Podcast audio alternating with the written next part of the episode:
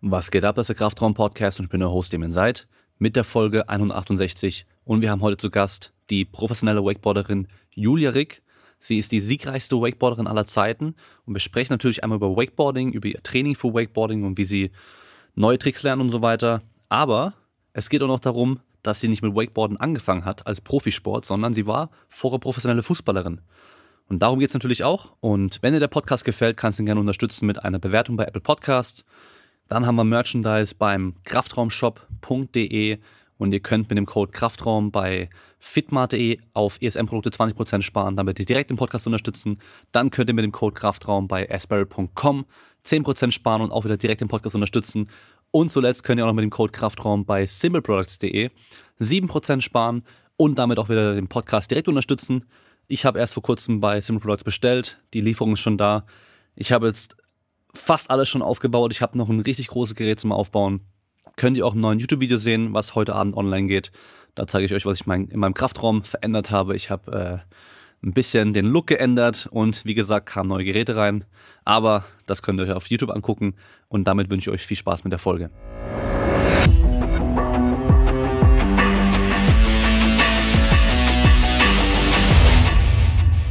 So, dann äh, lass mich mal kurz überlegen. Ich habe. Doch, ich glaube, du bist gar nicht am weitesten entfernt von meinen bisherigen Gästen, weil ich hatte schon mal eine Podcastaufnahme mit jemandem in Neuseeland. Okay. Und ich glaube, Neuseeland ist doch noch mal ein Stückchen weiter als Brasilien entfernt.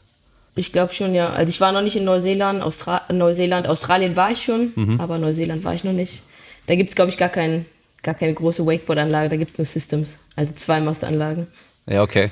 Ja, das ist jetzt äh, dann auch äh, für den Podcast interessant, weil äh, Wakeboarden kennen ja wahrscheinlich die meisten so als, was man vielleicht mal irgendwo an so einem See mit so einer Anlage machen kann, so als, ja, vielleicht auch mal als Ausflug oder sonst irgendwas. Ähm, aber so als richtige Sportart, glaube ich, kennen das auch gar nicht so viele, oder?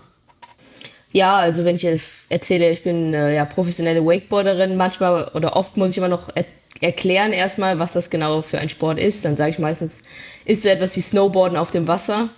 Da können die meisten sich dann direkt ja etwas drunter vorstellen. Viele verwechseln es auch mit Kitesurfen oder Kiteboarden.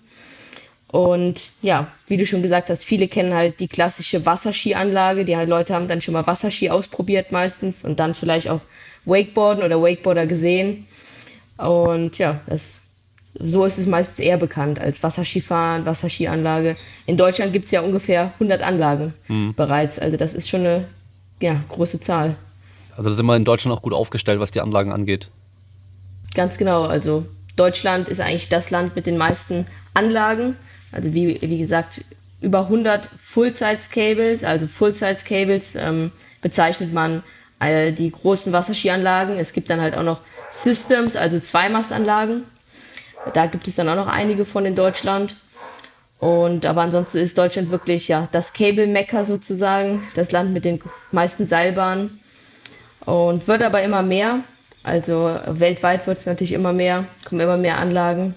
Und ja, ich reise halt viel um die Welt und äh, ja, sehe alle möglichen Anlagen weltweit. Wie gesagt, momentan bin ich ja in Brasilien für mein Wintertraining hier. Da in Deutschland, ja, ist ja, oder in Europa allgemein ist ja ziemlicher Lockdown momentan. Und außerdem, selbst wenn halt ja die Corona-Pandemie jetzt nicht wäre, wäre ich wahrscheinlich in Brasilien oder Asien da man halt in Deutschland momentan einfach nicht trainieren kann. Ist halt zu kalt. Die Anlagen schließen im Winter. Die Saison ist relativ kurz in Deutschland. Die geht immer nur so von April, Mai bis Oktober, November. Und dann ist es halt meistens auch schon zu kalt. Mhm.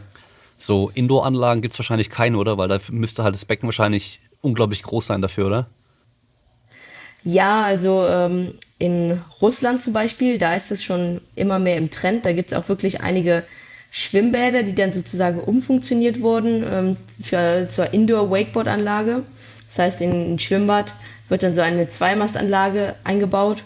Und ja, da kann man dann sozusagen hin und her fahren und halt auch Tricks machen. Aber ist natürlich schon ein bisschen gefährlich, wenn man da so nah am Beckenrand abspringt und landet. Und man fährt ja immer mit meistens mindestens 30 km/h. Und da braucht man halt schon eine Strecke. Und ich denke mal, deshalb gibt es das in Deutschland auch nicht und ist auch nicht erlaubt in Deutschland da das einfach zu gefährlich wäre und es ja zu einigen Unfällen kommen könnte. Und ich denke mal, würde auch keine Halle, keine Schwimmhalle die Genehmigung erhalten, da so eine Anlage reinzubauen. Deshalb gibt es in Deutschland noch keine Indoor-Anlage. Hm, okay. Äh, du hast ja schon gesagt, dass äh, viele so dieses äh, Kitesurfen und sowas dann kennen, also wo man dann von so einem Drachen im Endeffekt ja dann, oder nennt man glaube ich Drachen, oder also so ein Kite einfach dann gezogen oder sich ziehen lässt und dann kann man ja dann rumfahren sozusagen, wo man will und dann auch mit Wellen und so weiter auch springen und so oder auch nur mit dem Kite auch springen.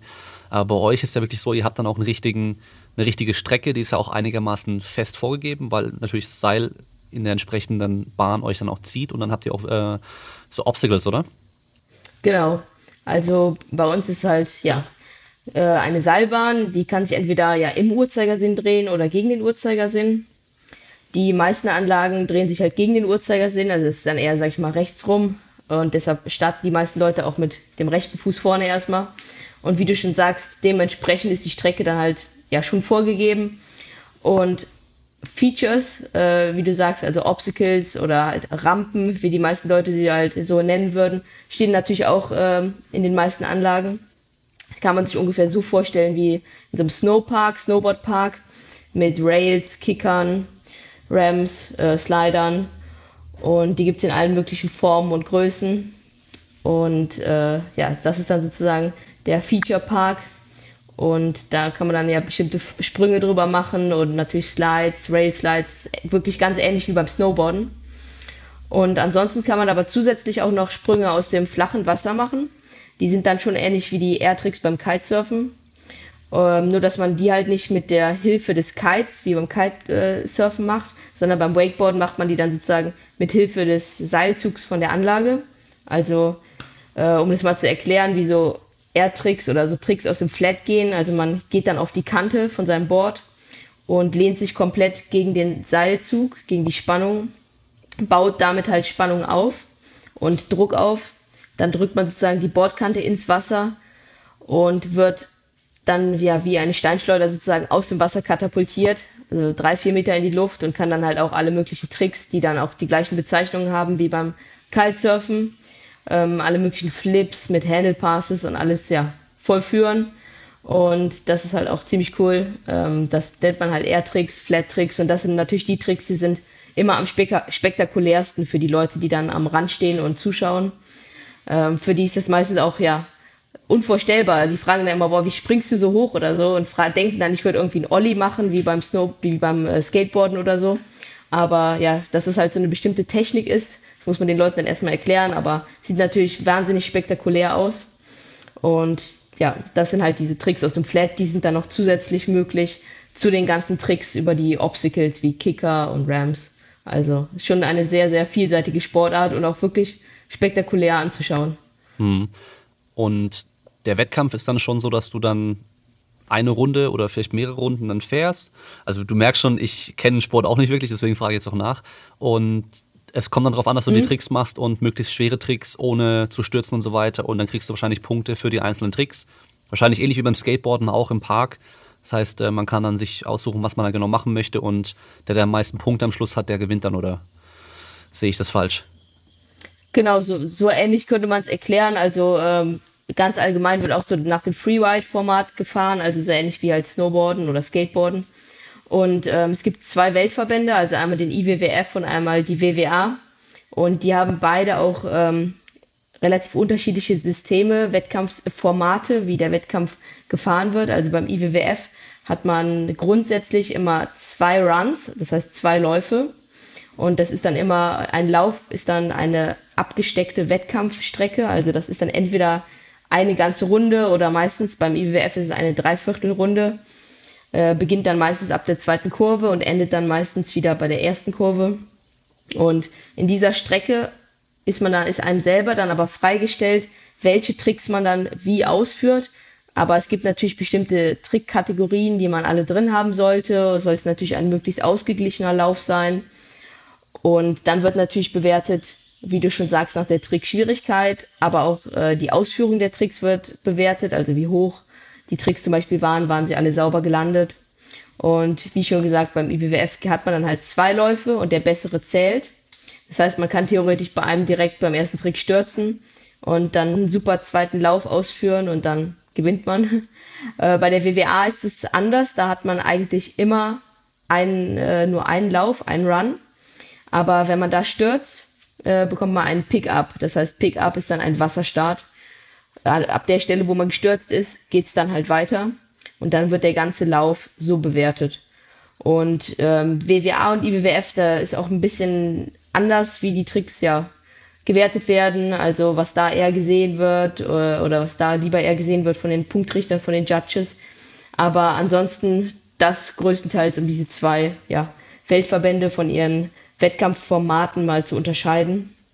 Und ja, aber meistens, wenn man eine super Runde durchfährt, kann man bei beiden, äh, ja, bei beiden Verbänden gewinnen.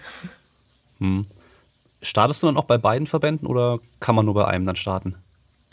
Ja, genau. Also ich bin ähm, ja bei beiden Verbänden Weltmeisterin und ähm, leider bei der WWA letztes Jahr konnte ich nicht an der Weltmeisterschaft teilnehmen. Also ähm, konnte ich letztes Jahr leider nicht meine WM äh, verteidigen, meinen Titel, da ähm, die WM trotz Corona in den USA stattgefunden hat. Und das war wirklich noch zu der Zeit, äh, oder momentan kann man ja auch nicht als Deutscher einreisen in die USA. Und deshalb konnte ich da leider nicht meinen Titel verteidigen. Das war sehr, sehr schade und das war aber auch keine richtige Weltmeisterschaft. Also das war, eigentlich haben es alle Leute nur US Nationals genannt, weil da nur Amerikaner dran teilgenommen haben, war ja eigentlich klar. Durch Corona halt und deshalb war dieser WM-Titel auch nicht jetzt wirklich ein wichtiger Titel. Letztes Jahr haben halt ja eigentlich sowieso keine Wettkämpfe stattgefunden und nur Online-Wettkämpfe wegen halt der Corona-Pandemie. Und das war der einzige Wettkampf, der dann halt am Cable trotzdem durchgezogen wurde, ähm, weil die WW einfach gesagt, wir machen jetzt diesen, wir halten den Wettkampf und konnten aber halt eigentlich nur Amerikaner teilnehmen. Aber ansonsten ganz allgemein zu deiner Frage nochmal, also man kann bei beiden Verbänden ganz normal starten. Und der eine Verband, der IWWF, ist aber der, der vom IOC sozusagen ähm, ja, anerkannt ist als nicht olympischer Verband. Also Wakeboarden ist ja leider nicht olympisch, aber das ist der vom IOC anerkannte Verband und dem ist halt auch der Deutsche Wasserski- und Wakeboard-Verband angegliedert. Also der IWWF, der trägt dann die WM alle zwei Jahre aus, äh, die Europameisterschaft jedes Jahr und dann die Deutsche Meisterschaft halt auch jedes Jahr. Und bei der WWA findet jedes Jahr eine Weltmeisterschaft statt. Das ist halt der Verband, ähm, der in den USA, also aus den USA er kommt. Ja. Okay. Äh, wenn du jetzt sagst, letztes Jahr haben Wettkämpfe dann online nur stattgefunden, ähm, hat dann jeder einfach bei sich vor Ort auf der Strecke dann die Obstacles oder die, ich habe schon vergessen, wie du es gesagt hast, ähm, die Features genau, genau, genauso aufbauen müssen, dass es für alle gleich war und dann hat man einfach, dann ist man gefahren und äh, online gab es dann Judges, die sich das angeschaut haben und dann bewertet haben? Oder ja, also es, es gab so unterschiedliche Formate. Also zum Beispiel gab es ein Format, das ist so ähnlich wie du gerade gesagt hast. Ähm, da wurden sozusagen, ähm, äh, es gibt diese Wakeboard League Germany, ähm, die gegründet wurde dafür. Das war als sozusagen eine Online-Wakeboard League und die hat dann halt auch lokale Wettkämpfe sozusagen ausgetragen an bestimmten Wasserski- und Wakeboard-Anlagen, wo dann gesagt wurde, an der Anlage findet der Wettkampf statt. Und so ist das Feature-Format, ähm, ja, so ist der Park momentan. Und dann konnten die Leute halt dorthin ähm, Videos aufnehmen, ihre Runs wirklich wie im Wettkampf aufnehmen, online einstellen und das wurde dann bewertet. Und dann gab es auf der anderen Seite aber auch noch Wettkämpfe, die waren dann standortunabhängig. Das heißt, dann wurde zum Beispiel gesagt, ähm, es geht um den besten 360 beispielsweise oder um den besten 720. Das sind jetzt Tricks über den Kicker, also Rotationen wie beim Snowboarden. Und ja, da geht es dann zum Beispiel darum, besser 360 und dann konnten die Leute sich halt anmelden, ihre Videos reinstellen und dann gab es ein Judge-Panel, also Schiedsrichter, die das dann bewertet haben. Und das gab es dann auch als IWWF Online äh, League, also das war dann auch so eine international, also einmal gab es diese Wakeboard League Germany und dann einmal diesen Inter vom internationalen Verband ausgetragenen Online-Wettkampf. Ähm, auch eine ganze Liga, die bestand dann auch aus zehn Wettkämpfen, auch so etwas wie Best 720 zum Beispiel. Und ja, dann mussten die Leute ihre Läufe hochladen oder ihre Tricks hochladen und wurde, wurden dann dementsprechend bewertet. Genau. Okay, und wie wurde das von den ganzen Sportlern angenommen und auch von den Fans? Weil äh, Wakeboarden ist ja auch wie, ja, wie Skateboarden, Breakdance und so viele so ähm, Sportarten aus dem Bereich ja auch sehr subjektiv, gerade was die Bewertung angeht. Ähm, ich klar, klar, zum Beispiel beim Touren hat man ja auch immer noch eine subjektive Komponente mit dabei, aber auch, das sind ja die ganzen Tricks und so ganz klar klassifiziert, oder Tricks kann man es gar nicht nennen, aber die ganzen Tourenübungen sind ja klassifiziert. Ähm, das heißt, du weißt genau, wie viele Punkte du maximal kriegen kannst und dann kriegst du halt pro ja, ein, ein Fuß macht einen, äh, einen Schritt oder sowas, kriegst einen halben Punkt Abzug und solche Geschichten. Äh, habt ihr da auch sowas oder ja, also das meine Frage eigentlich, wie, wie haben die Sportler das angenommen? Fanden die das gut mit diesem Online, äh, mit dieser Online-Möglichkeit oder haben die gesagt, oh nee, das ist irgendwie eigentlich gar nicht geil oder, oder gab es dann vor allem dann danach auch irgendwie Leute, die dann sich beschwert hätten, dass es sehr unfair wäre oder sonstige Geschichten? Also, wie du schon sagst, gerade beim Wakeboarden ist es halt eher so wirklich wie beim Skateboarden oder Snowboarden, dass es schon sehr, sehr subjektiv ist. Und gerade wenn es dann nur um einen Trick geht oder zwei Tricks, ist es halt schwierig, manchmal genau zu sagen, der Trick war jetzt besser oder ja, der Style gefällt mir jetzt mehr. Wenn man einen ganzen Lauf hat, ist das schon besser zu bewerten. Und deshalb war das wirklich schon teilweise so, also ich sag mal so, die, es haben schon einige Leute mitgemacht, aber es hätten schon noch mehr Leute mitmachen können, wenn man das auch ein bisschen besser promotet hätte. Also leider wurde das auch nicht so gut in Social Media promotet. Also ich finde gerade so Videowettkämpfe können, hat man schon die, einige Möglichkeiten, ähm, diese Wettkämpfe gut zu promoten, die Videos immer hochzuladen und und und. Und wenn das dann auf externen Plattformen nur gemacht wird, wo man dann extra draufklicken muss, äh, sich die Sachen angucken muss, geht da halt kaum einer drauf. Also heutzutage gehen die Leute über Instagram und Facebook. Und wenn man dann noch über irgendwelche dritten Webseiten gehen muss, da geht man dann schon gar nicht mehr drauf. Und ähm, deshalb sage ich mal, von einigen Fahrern wurde es schon gut angenommen. Ähm, ich habe halt auch eigentlich alles mitgemacht, aber es hätten wirklich mehr Leute mitmachen können. Also einige Leute, die, die hat es auch gar nicht interessiert, muss man auch wirklich sagen. Und Fans hat es sowieso, haben das sowieso nicht so stark mitbekommen. Ähm, dann gab es aber auch noch andere Wettkämpfe, die wurden ein bisschen besser von Fahrern und auch von Fans aufgenommen. Da ging es dann wirklich halt drum, ähm, diese, um ganze Videos teilweise zu produzieren, also nicht nur einzelne Tricks, sondern wirklich ganze Videos selber zu machen und die dann online zu stellen und die wurden dann halt, äh, da ging dann auch ein Fan-Voting mit in den Score mit rein. Aber das war dann auch wieder ein bisschen problematisch, weil immer, wenn man so ein Fan-Voting online macht, kannst du dir vorstellen, dass da auch immer einige Leute dann, äh, ja, ich würde jetzt mal bezeichnen, faken oder halt da irgendwie ihre Klicks hochbringen äh, oder irgendwelche Drittagenturen nachher noch beschäftigen, weil das sind dann teilweise Leute, die kennt niemand, die sind unbekannt, die haben noch nie einen Wettkampf gewonnen, haben auch keine Fangemeinde und haben dann äh, so viele Viewzahlen und so viele Klicks und gewinnen dann angeblich diesen Videocontest. Also von daher ist es alles ein zweischneidiges äh, Schwert. Also auf der einen Seite ist es immer gut, mit einem Fanvoting auch zu arbeiten, Leute versuchen zu integrieren. Das machen natürlich die Firmen auch, ähm, um ihren Sponsoren sagen zu können, schaut mal, wir haben so und so viele Views auf unseren Webseiten, wir haben so und so viele Klicks. Aber auf der anderen Seite ist das auch immer ja unfair und da gewinnt dann nicht unbedingt der Beste oder die Beste, weil viele Leute sich dann da halt auch ein bisschen hochpushen mit ihren Zahlen.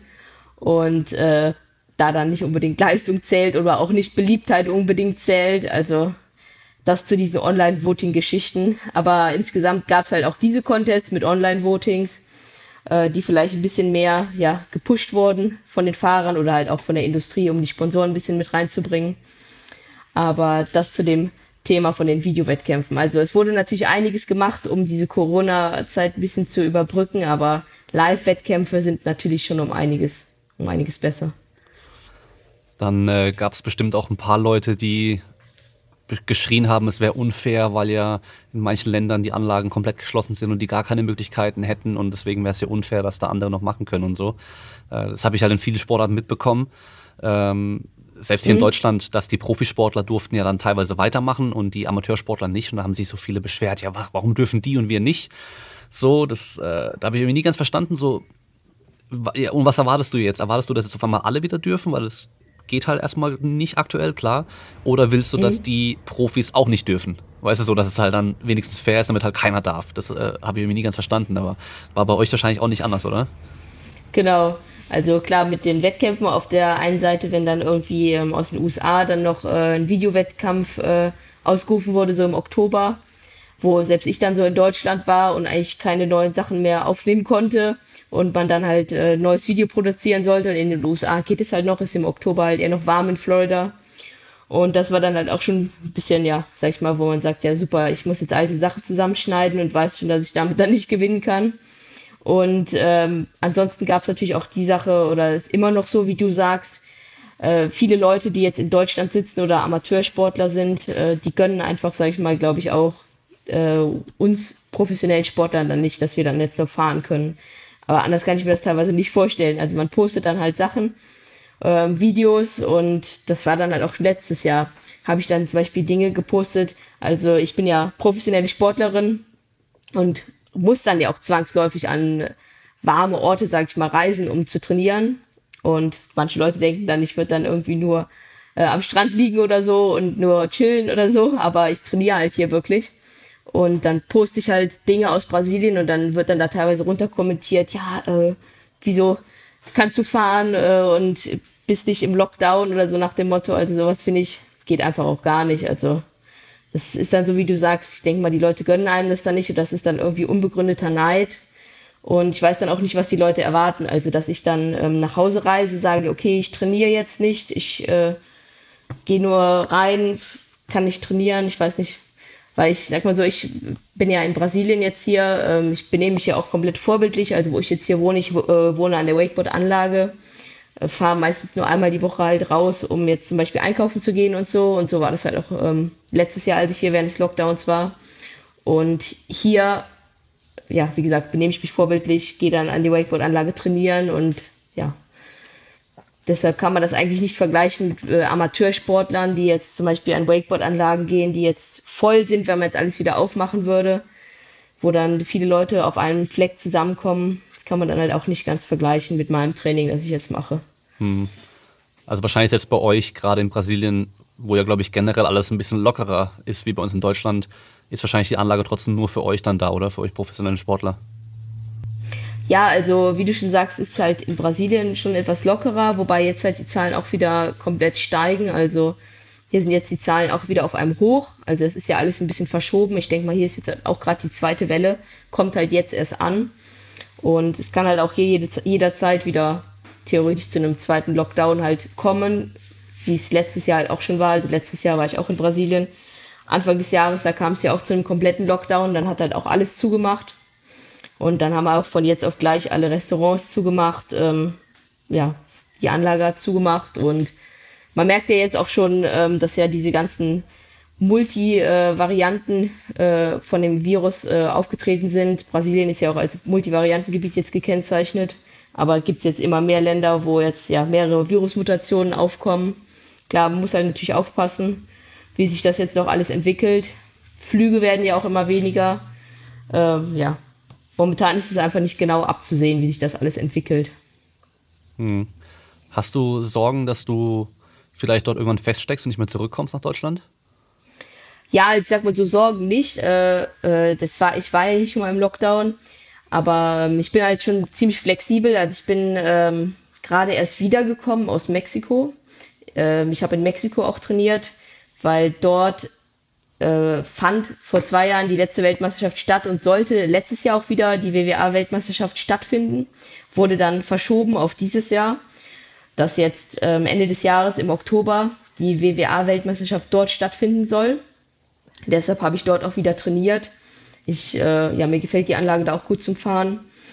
Und ja, wie gesagt, bin ich sehr flexibel. Also wenn jetzt hier irgendwie mehr auftreten würde, könnte ich dann halt auch äh, frühzeitig wahrscheinlich entscheiden, dann doch woanders wieder hinzureisen, eventuell ähm, nach Mexiko oder eventuell nach Deutschland, muss man dann halt schauen. Aber insgesamt bin ich sehr flexibel, ähm, wie, was das Reisen jetzt angeht und muss jetzt zwang, nicht zwangsläufig unbedingt jetzt direkt wieder nach Deutschland. Aber ja, wie gesagt, habe ich jetzt nicht wirklich Ängste, aber ich beobachte schon alles. Also ich beobachte halt auch immer die Nachrichten, auch hier die Nachrichten in Südamerika, bin da schon ziemlich aufgeklärt, was da, was das angeht. Und halte immer alles relativ im Blick. Ja, halt einfach schon problematisch bei so einer Sportart. Da braucht man halt zwingendermaßen einfach diese Anlage und sonst kannst du halt diesen Sport nicht machen. Das ist ja das große Problem. Ich meine, äh, bist du Läuferin, dann kannst du einfach rausgehen und kannst ja auch im Wald, auf der Wiese, keine Ahnung, kannst du überall laufen. Ja, also das ist halt so bei solchen Sporten immer das, Arten immer das große Problem und äh, ich meine, klar, du machst ja höchstwahrscheinlich auch Training außerhalb von dem reinen Wakeboarden, einfach für deine Athletik und so weiter. Aber da gibt es wahrscheinlich nichts, was es ersetzen kann, oder? Oder ich weiß nicht, Skateboarden ist wahrscheinlich auch schon viel zu weit entfernt davon. Ich denke mal, Snowboarden wäre noch ein bisschen eher dran, wahrscheinlich aber durch die Kante auch und das Gewicht verlagern und so weiter. Aber gibt es irgendwelche Sachen, die du außerhalb vom Wakeboarden machen kannst, die dich auch darauf noch vorbereiten? wahrscheinlich auch noch Trampolinspringen, solche Geschichten halt für die Tricks und so. Aber so an sich, gibt es da direkt was, wo du machen kannst? Also wie du schon sagst, also eigentlich brauchen wir wirklich zwangsläufig die Wakeboard-Anlage, da man da wirklich eigentlich nichts das wirklich ersetzt. Also selbst wenn ich jetzt kiten gehe, also ich kann auch kiten, habe ich äh, früher auch öfters gemacht, aber selbst das ist dann schon wieder komplett anders einfach. Und Skateboarden habe ich auch gelernt, habe ich hier letztes Jahr im Lockdown gelernt. Ähm, Skateboarden, also Liebe zum Skateboarden entdeckt. Ich skate auch wirklich sehr, sehr gerne und für das Brettgefühl ähm, ist es auf jeden Fall auch sehr, sehr gut. Skateboarden ist schon sehr, sehr schwierig und da habe ich dann auch gel gelernt, mal auf Asphalt zu stürzen. Und das ja, kann auf jeden Fall auch ganz schön wehtun und da muss man auch aufpassen, dass man sich da halt nicht verletzt, gerade da man ja, da ich ja eher noch Anfänger bin äh, im Skateboarden, dann geht das halt schon schnell, dass man die Stürze da nicht gewöhnt ist. Also es bringt einem auf jeden Fall was, Skateboarden, Snowboarden, Kitesurfen für das allgemeine Bordgefühl und für die allgemeine Kontrolle, aber ersetzen kann es das auf jeden Fall nicht. Und gerade auch, wenn ich jetzt nicht aufs, gar nicht aufs Wasser kann, wenn ich zum Beispiel mal ein bis zwei Monate in Deutschland bin im Winter dann und nicht trainieren kann.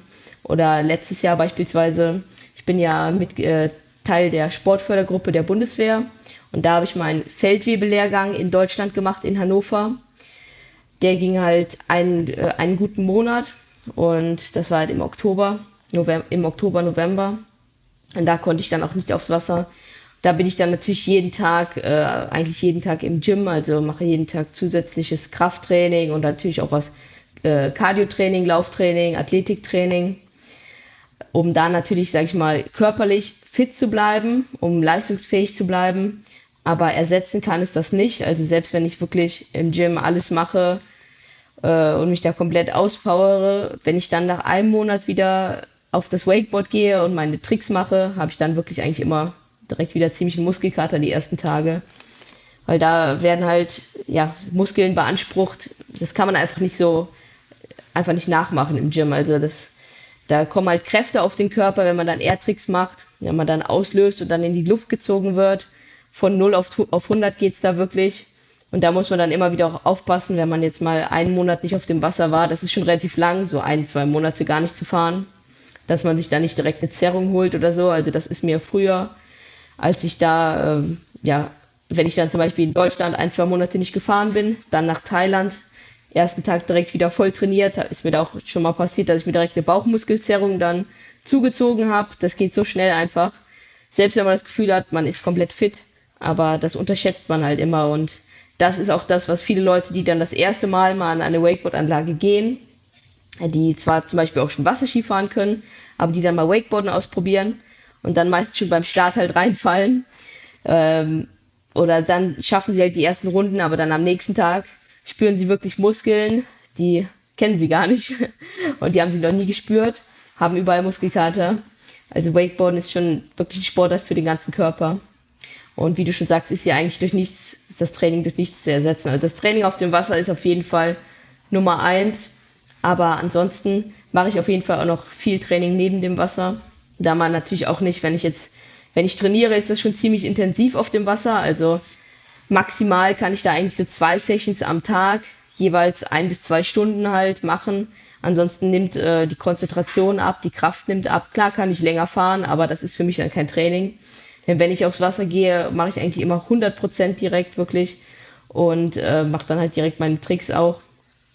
Und länger geht es dann halt eigentlich nicht, da ansonsten das Verletzungsrisiko dann auch zu hoch wird.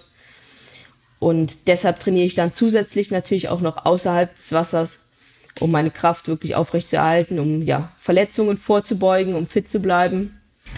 Und gehe ich meistens so zwei, dreimal die Woche ins Gym, also Krafttraining. Und eigentlich jeden Tag gehe ich morgens eine Runde laufen. Grundlagenausdauer und weil es mir auch einfach Spaß macht, ja.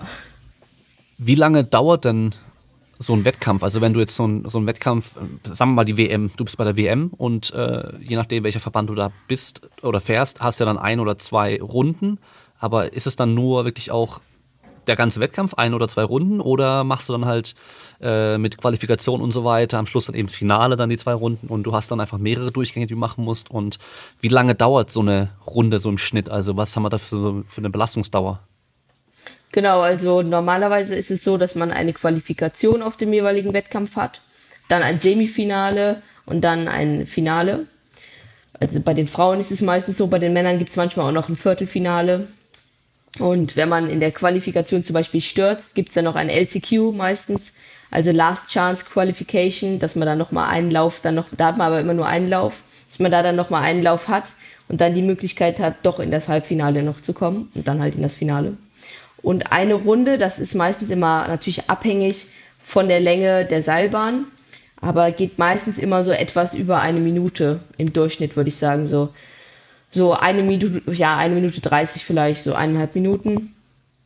Das ist dann meistens die Belastung eines Laufs, wo man dann halt 100 Prozent gibt, eineinhalb Minuten. Ist halt nicht so lang, aber man macht da halt wirklich, wenn man sich mal Videos anschaut, packt man, mal, packt man wirklich so viele Tricks halt rein, wie es geht und sowohl halt Flat-Tricks ähm, aus dem flachen Wasser halt heraus, diese Air-Tricks, als auch die Tricks über die Rampen. Und man wird halt immer mit normalerweise 30 km/h, manchmal auch 31 km/h gezogen. Das ist meistens die Wettkampfgeschwindigkeit. Und da, das ist dann immer die Belastungsdauer. Und das dann halt, das ist dann ein Run. Und beim IWWF, wenn man stürzt, ist dann halt Ende. Und da hat man noch den zweiten Run.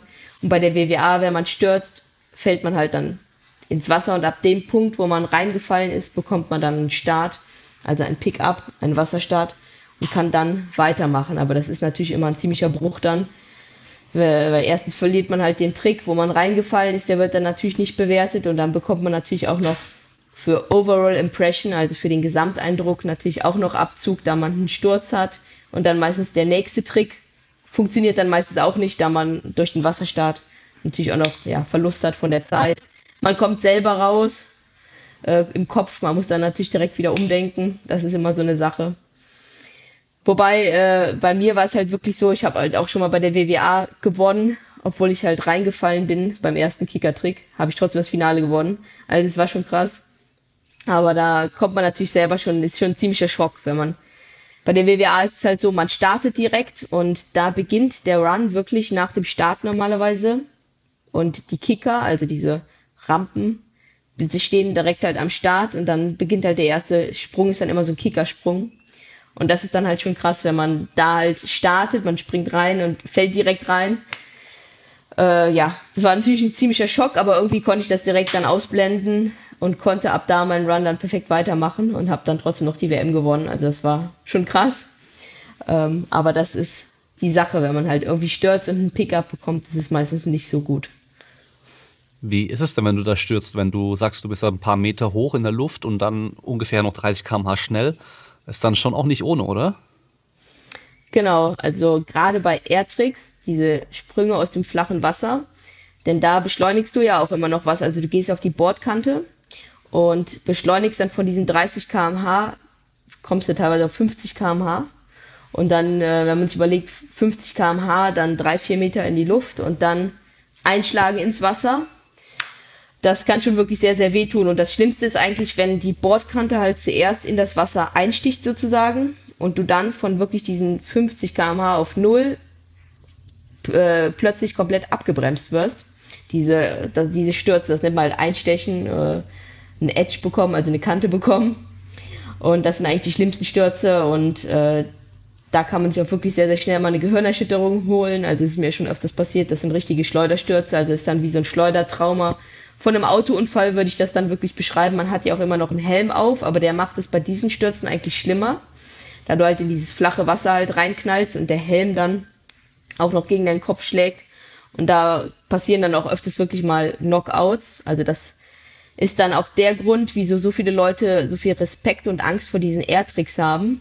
Also vor dem ersten Rayleigh zum Beispiel. Rayleigh ist dieser klassische Superman-Trick. Da macht man sozusagen Superman in der Luft. Das ist eigentlich der erste Air-Trick, den die meisten Leute lernen wollen, weil er immer so toll aussieht. Aber ja, bei dem Üben dieses Tricks passiert es halt oft, dass man dann einsticht und wenn man dann K.O. geht, äh, ist es schon gut, wenn dann Leute am Rand sind. Meistens macht man das vor dem Motormast, wo dann der Hebler sitzt, also derjenige, der die Anlage betreibt. Der das dann auch direkt sieht und dann können auch Leute einen notfalls halt mal rausholen. Also wenn man solche Tricks probiert, sollte man am besten auch Leuten immer mal Bescheid sagen und das nicht in der ersten Kurve ganz hinten äh, trainieren, wo keiner guckt. Weil ja, es kann halt passieren, klar, es passiert jetzt nicht so oft, äh, wie sich das jetzt Leute vorstellen, aber es kann passieren, ist mir auch schon passiert, dass man dann ohnmächtig im Wasser liegt und dass dann einer einen rausziehen muss, weil man dann meistens auch noch mit dem Kopf nach unten im Wasser liegt weil man hat ja zwar eine Weste immer an, eine Schwimmweste, Prallschutzweste ist das aber eher. Das ist halt eigentlich ja keine Erste-Hilfe-Weste, die einen dann immer auf dem Rücken dreht, sondern das ist halt eine normale Prallschutzweste und wenn man dann mit dem Kopf, Gesicht ins Wasser liegt, im Wasser liegt, äh, ist das dann schon nicht ohne. Und also wie gesagt, das sind halt Stürze, die passieren können und die auch wirklich sehr, sehr wehtun können. Und das ist der Grund, warum viele Leute auch wirklich sehr viel Respekt vor diesen Airtricks haben. Denn man kann halt auch bei Obstacles und Features halt stürzen. Tricks von Rampen, wie beim Snowboarden. Und da fällt man dann halt auch voll in, auch stark ins Wasser, kann auch sehr, sehr wehtun, aber meistens äh, bekommt man da nicht diese Schleuderstürze, weil man da meistens nicht mit so viel Geschwindigkeit oder nicht mit dieser Kante zuerst einsticht. Und man fällt halt von Rampen eher so von oben ins Wasser. Und bei diesen Airtricks hat man ja immer noch diese Spannung, weil man ja mit dieser Spannung raus in die Luft springt und sticht man meistens mit dieser Spannung rein. Und das hat man bei diesen anderen Tricks meistens nicht. Wobei bei Tricks auf Features, auf Rails, das kann natürlich auch sehr wehtun, weil da fällt man dann natürlich nicht auf das Wasser, sondern entweder auf Plastik oder es gibt halt auch Metall-Eisen-Rails, gibt es halt auch. Und das kann natürlich auch sehr wehtun. Deshalb, da ist dann natürlich der Helm wirklich wichtig. Und die Prallschutzweste, um Rippen auf jeden Fall zu schützen vor Rippenbrüchen. Ähm, es gibt halt auch Leute, die fahren halt mal ohne Helm und Weste in irgendwelchen Videos, weil sie halt cool sein wollen. Kennt man ja halt auch vom Skateboarden, vom Snowboarden auf der einen Seite sagt man natürlich immer, ist eigenes Risiko, aber wenn das dann halt äh, in Videos publiziert wird und das dann irgendwelche Leute nachmachen wollen, die da halt nicht so gut sind, ist das natürlich auch nicht gut und man hat halt immer eine Vorbildfunktion, finde ich jetzt als professioneller Sportler und deshalb würde ich jetzt auch nicht äh, über Obstacles ohne Helm und Weste fahren. An den meisten Anlagen ist das normalerweise auch nicht erlaubt. Da ist eigentlich immer eine Helmpflicht und eine Westenpflicht. Das, und das finde ich auch wirklich ist gut so. Ja, klar. Vor allem wenn dann viele Leute das auch ohne Helm und so machen würden und dann vielleicht noch was Schlimmeres passiert. Also ich meine, mit diesen Obstacles, wenn du da dann blöd hinknallst, auch so eine Stange oder sowas äh, mit deinem Kopf, dann kann es halt auch mal vorbei sein. Und wenn sowas einmal passiert mhm. und dann vielleicht sogar nochmal passiert irgendwann, dann ja, dann überlegt sich halt auch so eine Stadt oder so, die jetzt so ein Ding anschaffen soll, so eine Anlage, ähm, so hey, Leute sterben da vielleicht sogar daran, dann äh, überlegen die zweimal, ob die sowas machen. Also das ist natürlich für den Sport auch nicht gut. Und äh, ich Ganz genau ich habe äh, Bekannte, die fahren äh, Rollerskates in Rampen und so weiter und die machen es auch immer ohne Helm und ich sage die ganze Zeit, Helm anziehen. Was, was soll denn das? Zieh ja. einfach einen Helm an. Deine Haare kannst du danach wieder schön machen. So. Also, ja, genau. Ich, ich bin früher auch immer mit Helm geskatet und äh, mit Schonern. Also meine Eltern haben es mir auch sonst nicht erlaubt. Ähm, klar, ein, zwei Mal so hier und da mal kurz ohne Helm oder so, klar, aber wenn ich in den großen Rampen gefahren bin, auch immer mit Helm, weil klar, also das Risiko ist einfach so hoch und warum unnötiges mhm. Risiko eingehen? Das ist eh schon gefährlich genug und wenn du sagst, dass du schon mehrere Gehirnerschütterungen hattest, ist ja auch nicht ohne. Also ich meine, da haben wir Sportarten wie Mixed Martial Arts oder, oder Boxen oder Football, wo man ja von, äh, von diesem Schädel-Hirntrauma dann spricht, auch langfristig und da halt überlegt, äh, wie man das sicherer machen kann. Und äh, mhm. wenn es bei euch ja auch passieren kann, dann äh, braucht man da noch nicht noch mehr Risiko mit reinnehmen. Also ja, Hauptsache cool aussehen, so glaube ich oftmals. Genau, Ganz genau. Ja, auch wenn es den Sport halt nicht weiterbringt. Ähm, dann hast du jetzt so eine Minute am Stück eigentlich, äh, wo du dann mit 30 km/h und teilweise auch mehr oder teilweise auch weniger, wenn du halt dagegen blockst und so weiter, äh, dann durch das Wasser da gehst und du musst dich ja durchgehend dann an diesem Ding festhalten, an diesem, an dem Griff, oder? Genau. Das heißt, du brauchst wahrscheinlich eine ganz gute Griffkraft. Genau, also Griffkraft muss man auf jeden Fall eine gute haben. Und weil man halt sich ja immer festhält, wobei man, ja, man wird halt die ganze Zeit permanent gezogen. Aber für uns, sage ich jetzt mal, die, die das jetzt professionell machen, ist das reine Fahren gar nicht mehr anstrengend natürlich. Das merkt man halt so gar nicht mehr. Das ist halt einfacher als gehen, sage ich mal schon. Ähm, und im Training, wenn man jetzt zum Beispiel eine halbe Runde nichts macht oder so, hakt man sich meistens irgendwie ein mit dem Arm in der Armbeuge oder so, um das halt noch ein bisschen ja, einfacher zu machen. Ähm, ja, aber ansonsten hält man sich halt die ganze Zeit fest und die Griffkraft ist besonders wichtig bei diesen Airtricks, da da natürlich ja eine sehr, sehr große Kraft kommt und äh, Kraft von 0 auf 100 ähm, auftritt. Und mir ist es auch schon mal passiert, äh, als ich zum Beispiel mal, das ist früher halt gewesen, so schon vor ein paar Jahren, aber als ich da zum Beispiel ein bisschen Sonnencreme oder so an den Händen hatte, äh, ist mir schon mal bei Airtricks da wirklich auch die Hantel aus der Hand gerutscht beim Auslösen und dann passieren halt so Schleuderschütze. Also da löst man dann aus und fliegt dann wirklich so zwei, drei Meter hoch und überschlägt sich dann aber ein bis zweimal in der Luft und wenn man Glück hat, kommt man halt normal wieder auf. Und das gleiche passiert halt auch oder kann auch passieren, wenn bei der Anlage der Mitnehmer oben rausreißt. Denn man muss sich das ja so vorstellen. Ähm, bei einer Anlage sind meistens immer so acht Mitnehmer drin.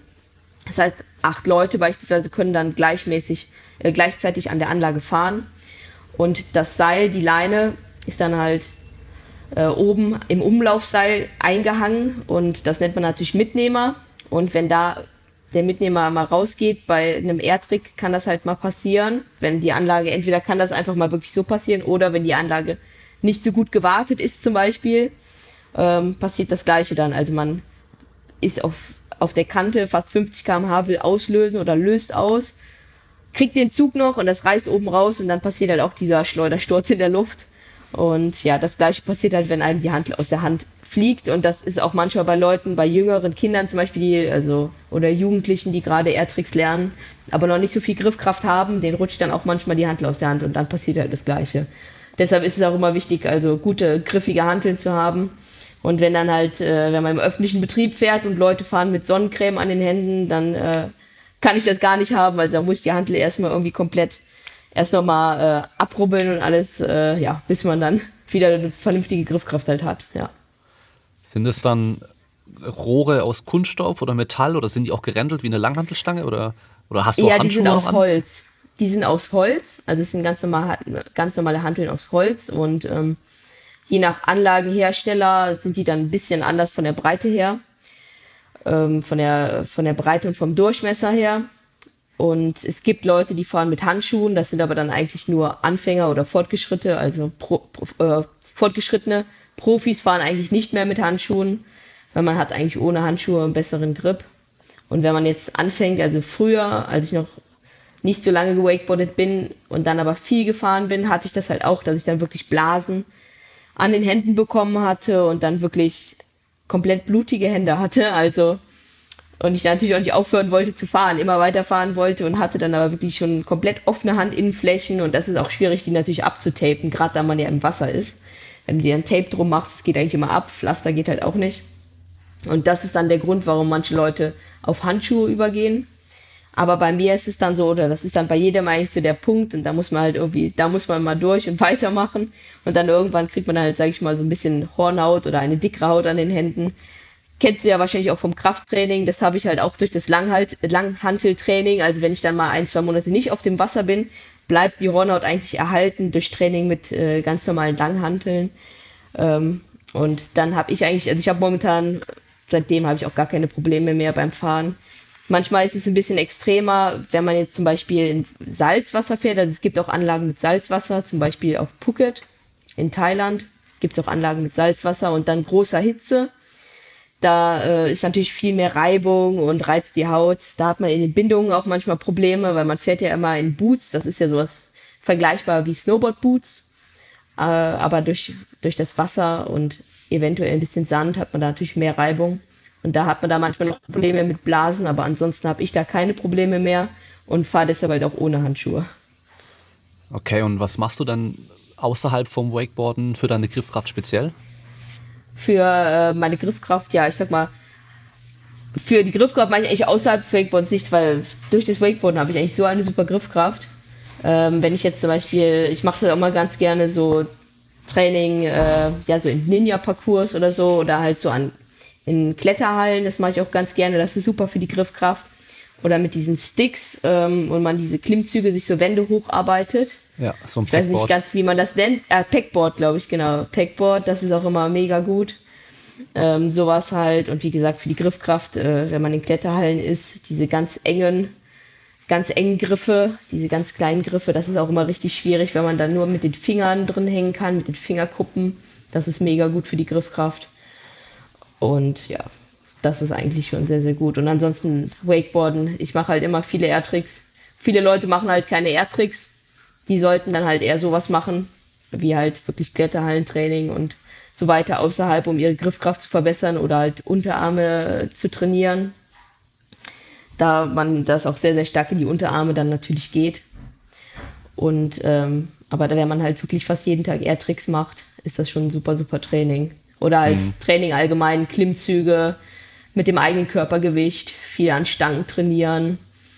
Äh, ja, so Calisthenics-mäßig, sage ich mal. So, so ein Training ist halt auch immer ganz gut. Alles, was die Turner halt auch machen. Und es ist halt auch einfach wichtig, dass man eine sehr, sehr gute Core, also Bauch- und Rückenmuskulatur hat, da man das Wakeboarden halt auch wirklich mit Turnen vergleichen kann. Man arbeitet ja immer mit dem eigenen Körpergewicht und halt auch viel Kopf über und mit Drehungen, Rotationen. Und wenn man da natürlich eine sehr, sehr gute Bauch- und Rückenspannung hat, ist das sehr, sehr, sehr, sehr gut und sehr, sehr förderlich, um halt auch, ja, an alle möglichen Grabs dran zu kommen, ist auch Flexibilität sehr, sehr wichtig. Also Grabs sind ja Griffe an das Board. Und wenn man da natürlich eine gewisse Flexibilität hat, sieht alles natürlich auch etwas besser aus.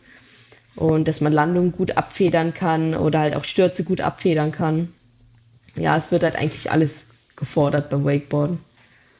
So insgesamt wahrscheinlich aber dann schon äh, eigentlich mehr oberkörperlastig, oder? Weil klar, also du fährst natürlich dann auf dem Wasser, dann auf die, stehst du auf dem Bein natürlich klar.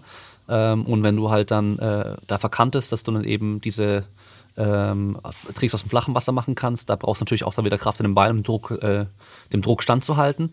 Aber sonst ist ja doch viel am Oberkörper, weil du dich halt dann festhalten musst und natürlich nochmal ranziehen musst und so weiter und halt viel Rumspannung und auch alles dann brauchst. Das stimmt schon und halt auch sehr viel äh, auf die Schultern geht halt auch sehr, sehr viel. Und äh, sehr, aber da ist halt auch mehr so, dass man sehr, sehr viel intern arbeitet. Man wird ja immer so nach vorne gezogen. Also viele Wakeboarder haben halt auch, sag ich mal, so eine schlechte Körperhaltung, also so nach vorne gebeugt, immer so nach vorne hängende Schultern. Äh, und deshalb, was ich halt im Gym, sag ich mal, für den Oberkörper besonders mache, ist sehr, sehr viel externe Rotation, auch dass man sich halt eher öffnet, dass man eine gerade Haltung wirklich hat, viel für die hinteren Schultern auch tut, dass man halt wirklich dagegen arbeitet weil man ja sonst immer nur nach vorne gezogen wird, halt auch, dass man dann auch Push-Sachen eher macht, weil das macht man beim Wakeboarden halt auch nicht. Aber ansonsten, wie du schon sagst, relativ oberkörperlastig. Was aber auf die Beine wirklich geht, sind wirklich, wenn man viel Kickersprünge macht, ähm, wie beim Snowboarden zu vergleichen, weil da springt man halt auch sehr, sehr weit und macht dann alle möglichen Rotationen. Also man muss sich erstmal natürlich fest aus dem Kicker, aus der Rampe rausdrücken und dann die Landung natürlich sehr, sehr gut abfedern. Und wenn man da viele Kickersprünge in einer Session macht, merkt man seine Beine wirklich sehr, sehr gut. Und auch das Railfahren, das Obstacle-Fahren, man macht halt auch immer Ollies drauf, also man macht permanent Sprünge, äh, landet dann im Press auf den Slidern, auf den Rails. Und das ist, da ist auch sehr, sehr viel Beinarbeit gefragt. Wobei das natürlich sehr, sehr viel Belastung immer, also man hat halt immer sehr, sehr viel Impact. Das ist auch eine relativ starke Impact-Sportart, würde ich jetzt mal beschreiben, dass man sehr, sehr viel ja, Druck immer reinbekommt, auch auf die Gelenke, sie sehr, sehr viel abkönnen müssen. Und deshalb ist es auch ähm, sehr wichtig für mich auch, also ich lege da auch immer sehr, sehr viel Wert im Gym jetzt drauf, mindestens zwei bis dreimal die Woche dann halt auch noch die Beine wirklich zu trainieren, einfach um Verletzungen vorzubeugen. Selbst wenn ich mich dann schon was müde fühle ähm, vom Training auf dem Wasser, äh, mache ich dann trotzdem im Gym meistens, dann abends besonders halt nochmal Krafttraining für die Beine, also so Grundübungen wie halt Squats, äh, Kreuzheben oder Hip Thrust, sowas halt. Fürs Gesäß auch sehr, sehr wichtig. Da ich halt gemerkt habe, früher als ich eher noch so, ja, sag ich mal, gerade angefangen habe, das professionell zu machen und dort aber eigentlich noch kein Krafttraining neben dem Wasser gemacht habe, habe ich gemerkt, ich habe plötzlich so Rückenprobleme bekommen und äh, alle möglichen anderen, ja, Wehwehchen, eher Verletzungen erhalten und habe da wirklich gemerkt, dann habe ich wirklich angefangen, äh, neben dem Wasser auch wirklich besonders Beine, Gesäß auch mehr zu trainieren, um wirklich einen sehr, sehr starken Unterkörper zu, halt, zu bekommen. Also jetzt nicht extrem Muskeln aufzubauen, also so sehe ich halt auch nicht aus, aber einfach eine gewisse Stärke halt aufzubauen. Und das hat mir wirklich auch gebracht, seitdem auch keine Rückenschmerzen mehr, Rückenprobleme mehr und ähm, man merkt einfach, dass die Beine halt mehr abkönnen, also die Stürze besser abkönnen. Gesäß ist besser abfördert und dadurch geht es halt äh, besser abfedert und dadurch geht es halt auch wirklich weniger auf die Knie, weniger Knieprobleme. Ähm, zeitlang hatte ich halt auch mal ähm, ja, Probleme an der Quadsehne, so, das ist halt einfach Überreizungserscheinungen, Überbelastungserscheinungen, wenn man dann viel Rails fährt, viel Kicker. Und ja, wenn man dann aber halt wirklich immer konstant trotzdem im Gym weiter, immer die Oberschenkel gut trainiert, das Gesäß gut trainiert, man einen starken Rücken hat, kann das der Körper dann schon halt ab, besser ab und äh, ja, man hat diese Wehwehchen einfach nicht. Also auf der einen Seite ist es wirklich schon schwierig. Viele kriegen das, glaube ich, auch nicht hin. Also viele fragen mich auch immer, boah, wie schaffst du es dann überhaupt noch ins Gym zu gehen? Wenn ich Wakeboarde, bin ich komplett fertig, kann ich nichts mehr machen. Aber ich sage dann halt, ja, man muss es halt irgendwie durchziehen, einfach eine gewisse Routine reinbekommen, zwei bis dreimal die Woche und dann ist der Muskelkater halt auch am nächsten Tag eigentlich nicht so stark da. Oder halt auf Dauer eigentlich hat man auch keinen Muskelkater mehr, wenn man das halt durchzieht. Aber muss halt auch drin bleiben. Ich merke dann schon, wenn ich in ein, zwei Wochen nicht im Gym halt bin, dann wieder, auch wenn ich Wakeboarde und dann wieder halt mein Gym-Training zusätzlich mache, ist der Muskelkater extrem da, gerade in den Beinen und so. Und das ist dann halt auch schwierig und ja, zieht mir natürlich auch ein bisschen Leistung fürs Wakeboard-Training dann halt auch ab. Und das soll natürlich nicht der Fall sein. Also das Wichtigste ist, das irgendwie kombinieren zu können. Äh, Training auf dem Wasser hat natürlich Priorität, aber zusätzlich das Training neben dem Wasser ist einfach für mich, ich sag jetzt mal einfach schon zwingend erforderlich, um jetzt professionell auf dem Level zu wakeboarden. Ansonsten verletzt man sich einfach zu schnell oder kriegt halt irgendwelche anderen Wehwehchen und dann verliert man halt auch den Spaß am Sport. Naja, ich glaube, da unterschätzen auch echt viele, weil es halt auf dem Wasser ist, wie, wie hoch die Belastung dadurch ist. Also gerade wenn man so landet und so weiter. Ähm, du landest halt dann doch auf einem Brett im Endeffekt, äh, was auf dem Wasser landet und das verdrängt das Wasser natürlich ein bisschen, aber von den Höhen ist das Wasser ja dann fast ja wie harter Boden eigentlich auch und äh, das muss natürlich schon noch aushalten können. Äh, ich habe bei dir noch auf Instagram gesehen, dass du so eine ich glaube, Challenge hast du es genannt, ich bin mir nicht mehr ganz sicher, äh, so ein Klimmzug-Challenge gemacht hast mit so einem Super Slow-Klimmzug. Mhm. Weißt du das noch? Ja, genau. Kannst du mal erklären, was du da gemacht hast?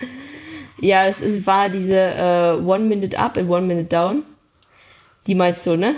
Diese ja, genau. Pull-Up-Challenge, genau. Das hatte ich mal halt mal bei irgendeinem ja, Fitness-Instagrammer oder so bei irgendeinem mal gesehen, diese Challenge. Und das fand ich halt ja ziemlich challenging, also sah für mich schon sehr anspruchsvoll und anstrengend aus und habe es einfach direkt mal probiert und habe gedacht, das filmst du auch direkt mal. Und ja, das ist halt diese One Minute Up, One Minute Down, also so ganz langsam eine Minute hoch den Klimmzug und dann halt wieder eine Minute runter. Und das ist halt wirklich schon sehr, sehr anstrengend. Also ich glaube, viele Leute unterschätzen das auch, wenn sie sich das mal anschauen, denken, ach, das geht bestimmt locker. Und schaffen das dann noch nicht mal in der Minute hoch, weil es dann schon zu anstrengend ist. Und das war wirklich schon anstrengend und eine ziemlich coole Challenge, das halt mal zu machen. Hat auch direkt beim ersten Versuch halt geklappt, das war schon ziemlich cool. Und, ja, aber ja, das ist also. äh, auf jeden Fall auch beeindruckend, weil äh, ich kenne viele Mädels, die auch Krafttraining machen und so und die schaffen dann halt vielleicht gerade so ein paar Klimmzüge. Und ich kenne auch viele Jungs, also ich ja selber auch, weißt du, dann machst du halt ein paar Klimmzüge und so, aber wenn du dann mal, mal so richtig schon langsam machen sollst, ist es schon richtig, richtig heftig. Also mit einer Minute habe ich es noch nie probiert, aber ich habe es damals mit Zusatzgewicht mit 10 Sekunden hoch, 10 Sekunden runter und dann halt mit einigermaßen ordentlich Zusatzgewicht. Aber äh, also für alle, die zuhören, gerne mal probieren und dann äh, euch dabei filmen.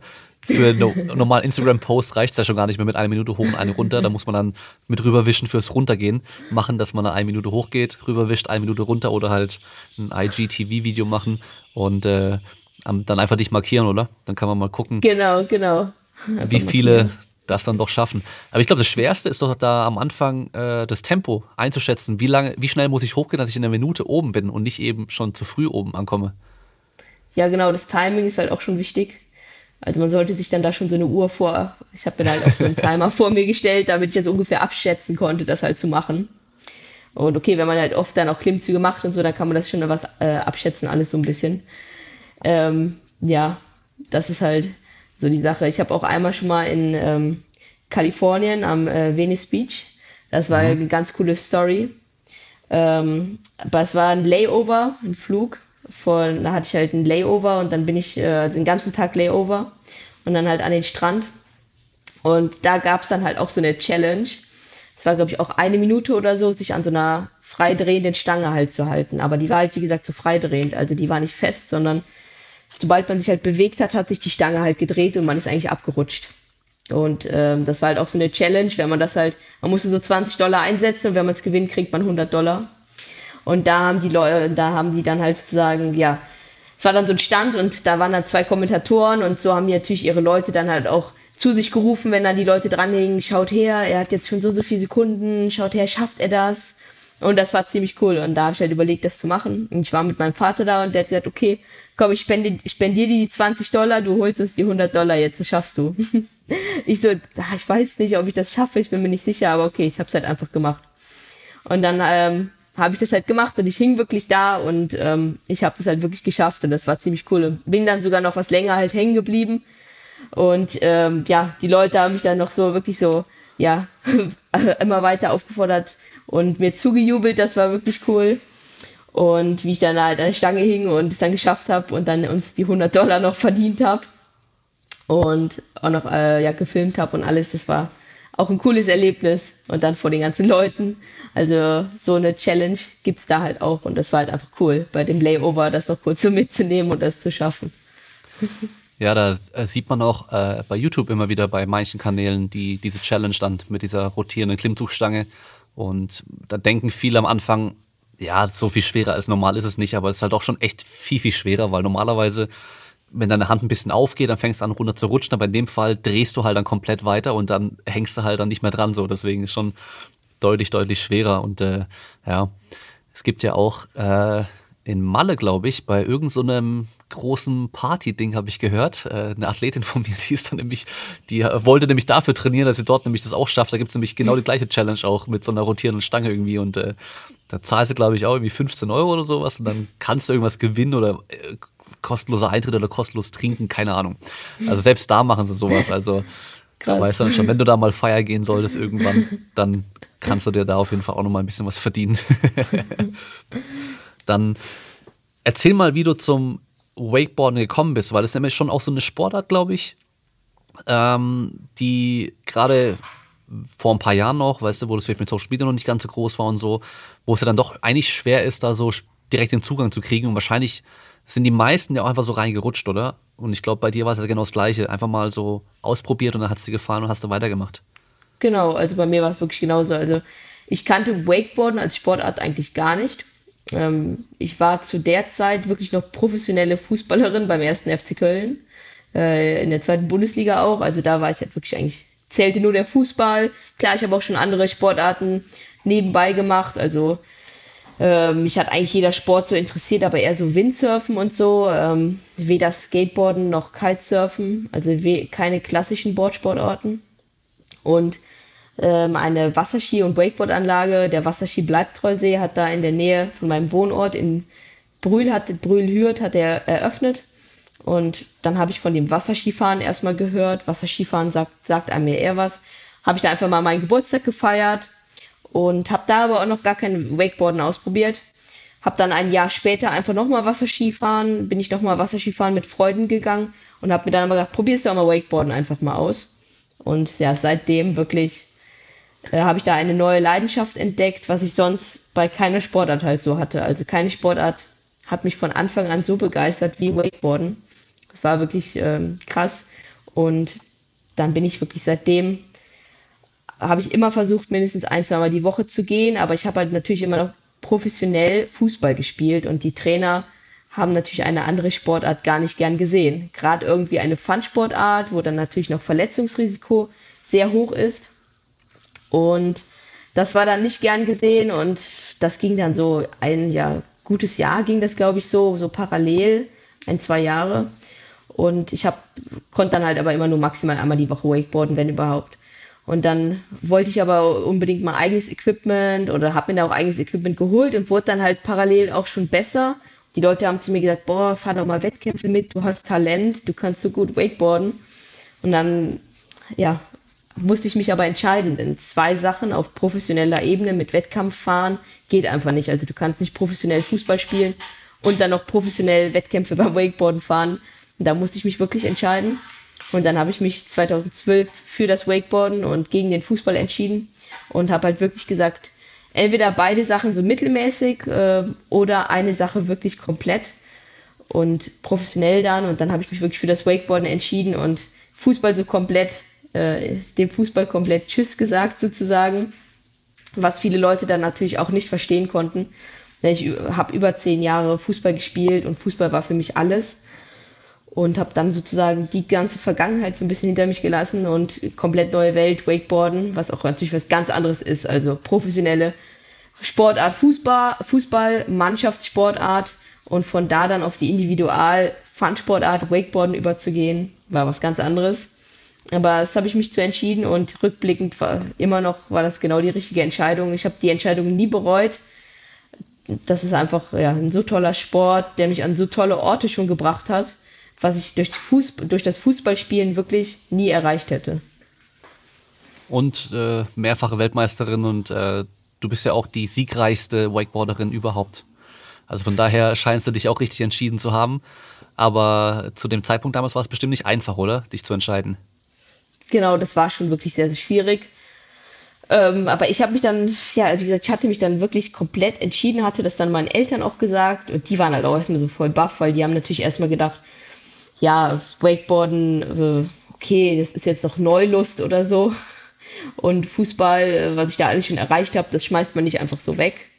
Und deshalb war die Entscheidung natürlich schwierig, aber ich war mir selber halt irgendwie so sicher, ähm, ja, ich war mir wirklich so sicher, also jetzt rückblick, rückblickend weiß ich auch nicht, warum ich mir da so hundertprozentig sicher war, aber es ist ja anscheinend manchmal so, wenn man halt irgendwie eine Leidenschaft so 100% halt neu entdeckt hat und da so 100% äh, hintersteht, sollte man die Entscheidung auch einfach durchziehen. Und ich habe das dann gemacht. Wie gesagt, natürlich Mannschaftskolleginnen und so haben das dann natürlich auch nicht verstanden. Trainer, äh, für alle Leute war das unverständlich, aber klar, die an der Wakeboard-Anlage oder die, die mein Talent erkannt hatten, für die war das natürlich cool. Dann war ich plötzlich natürlich jeden Tag an der Wakeboard-Anlage und habe wirklich jeden Tag äh, trainiert, trainiert, trainiert. Also war es wirklich und bin dann halt immer besser geworden. Und das war 2012. Habe dann in dem Jahr auch ähm, an der ersten deutschen Meisterschaft für mich, also ich habe erstmal an lokalen Meisterschaften teilgenommen, sowas wie Hamburger Meisterschaft. Dann die deutsche Meisterschaft, da war ich noch Junior Ladies und das ist die Alterskategorie unter 19. Habe dann die deutsche Meisterschaft gewonnen und äh, dann hat der Nationalkader halt auch zu mir gesagt, boah, du bist ja gut, du bist ein Talent, fahr doch direkt mit zur Weltmeisterschaft. Und war, war ich natürlich erstmal baff, ne? direkt erstes Jahr Wettkampf fahren und dann direkt eine Weltmeisterschaft mitzufahren und wo stand die, äh, wo fand die statt? Die fand dann auch noch direkt auf den Philippinen statt. Also ich bin vorher nie groß gereist. Das weiteste war halt mal sowas wie Spanien oder so in Urlaub geflogen. Ähm, Gran Canaria, aber noch nie auf den Philippinen. Das war für mich äh, so weit noch entfernt. Und ja, da bin ich da mitgefahren, habe 2012 dann auch direkt Junior Ladies die Weltmeisterschaft geholt. Das war natürlich ein Riesenerfolg. Und ja, ab da ging es dann los mit den Erfolgen, sage ich mal. Und ab 2013 war ich dann Open Ladies und habe ab da dann auch jedes Jahr die Weltmeisterschaft halt geholt, sei es jetzt WWA, findet ja jedes Jahr eine WM statt, oder IWWF. Ähm, bin ich insgesamt jetzt auch IWWF, äh, habe äh, 2016, 2019 die Weltmeisterschaft IWWF geholt. Letztes Jahr ähm, fand ja keine statt. Eventuell findet jetzt dieses Jahr in Thailand die nächste IWWF-Weltmeisterschaft statt. Und ja, wie du schon sagst, halt sehr, sehr erfolgreich. Und seitdem seit 2012 auch dieses Reisen dann kennengelernt, dieses Weiterreisen. Und ja, für mich ist jetzt die Welt, sag ich mal, eher klein, gar nicht mehr so groß, wie man sich das so vorstellt, wenn man nur in Europa unterwegs ist. Ähm, Ob es jetzt Asien ist oder Südamerika, Nordamerika, Australien. Ich war schon also fast überall. Ähm, auf allen Kontinenten auf jeden Fall schon. Und Wakeboard-Anlagen gibt es halt schon fast überall. Und wie ich schon gesagt habe, Wakeboarden hat mich schon an so viele tolle Orte gebracht. Und gerade wenn dann die Wettkämpfe immer an anderen Orten stattfinden, beispielsweise jetzt Thailand soll jetzt die WM in 2021 stattfinden, in der Nähe von Bangkok, wäre das natürlich auch wieder sehr schön. Ich war auch an der Anlage schon, bin ich schon letzten Winter gewesen. Ist eine sehr, sehr, sehr schöne neue Anlage. Und ja, also es sind schon tolle Orte, an die man dann kommt durch das Wakeboarden.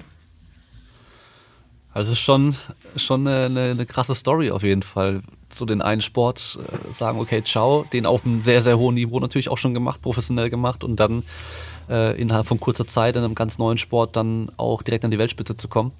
Äh, wahrscheinlich war ja Fußball so die Sportart, mit der du dann auch äh, aufgewachsen bist, die du dann auch richtig so gemacht hast, dass du dann eben äh, auch in der Bundesliga schon gespielt hast und dann halt diesen Erfolg schon hattest und gerade bei den Eltern wahrscheinlich ja auch, die haben dich ja wahrscheinlich dann im Fußball auch sehr unterstützt. Das ist ja meistens so, dass dann, wenn man so jung dann schon so erfolgreich ist, dann hat man ja die Unterstützung auch bekommen und so.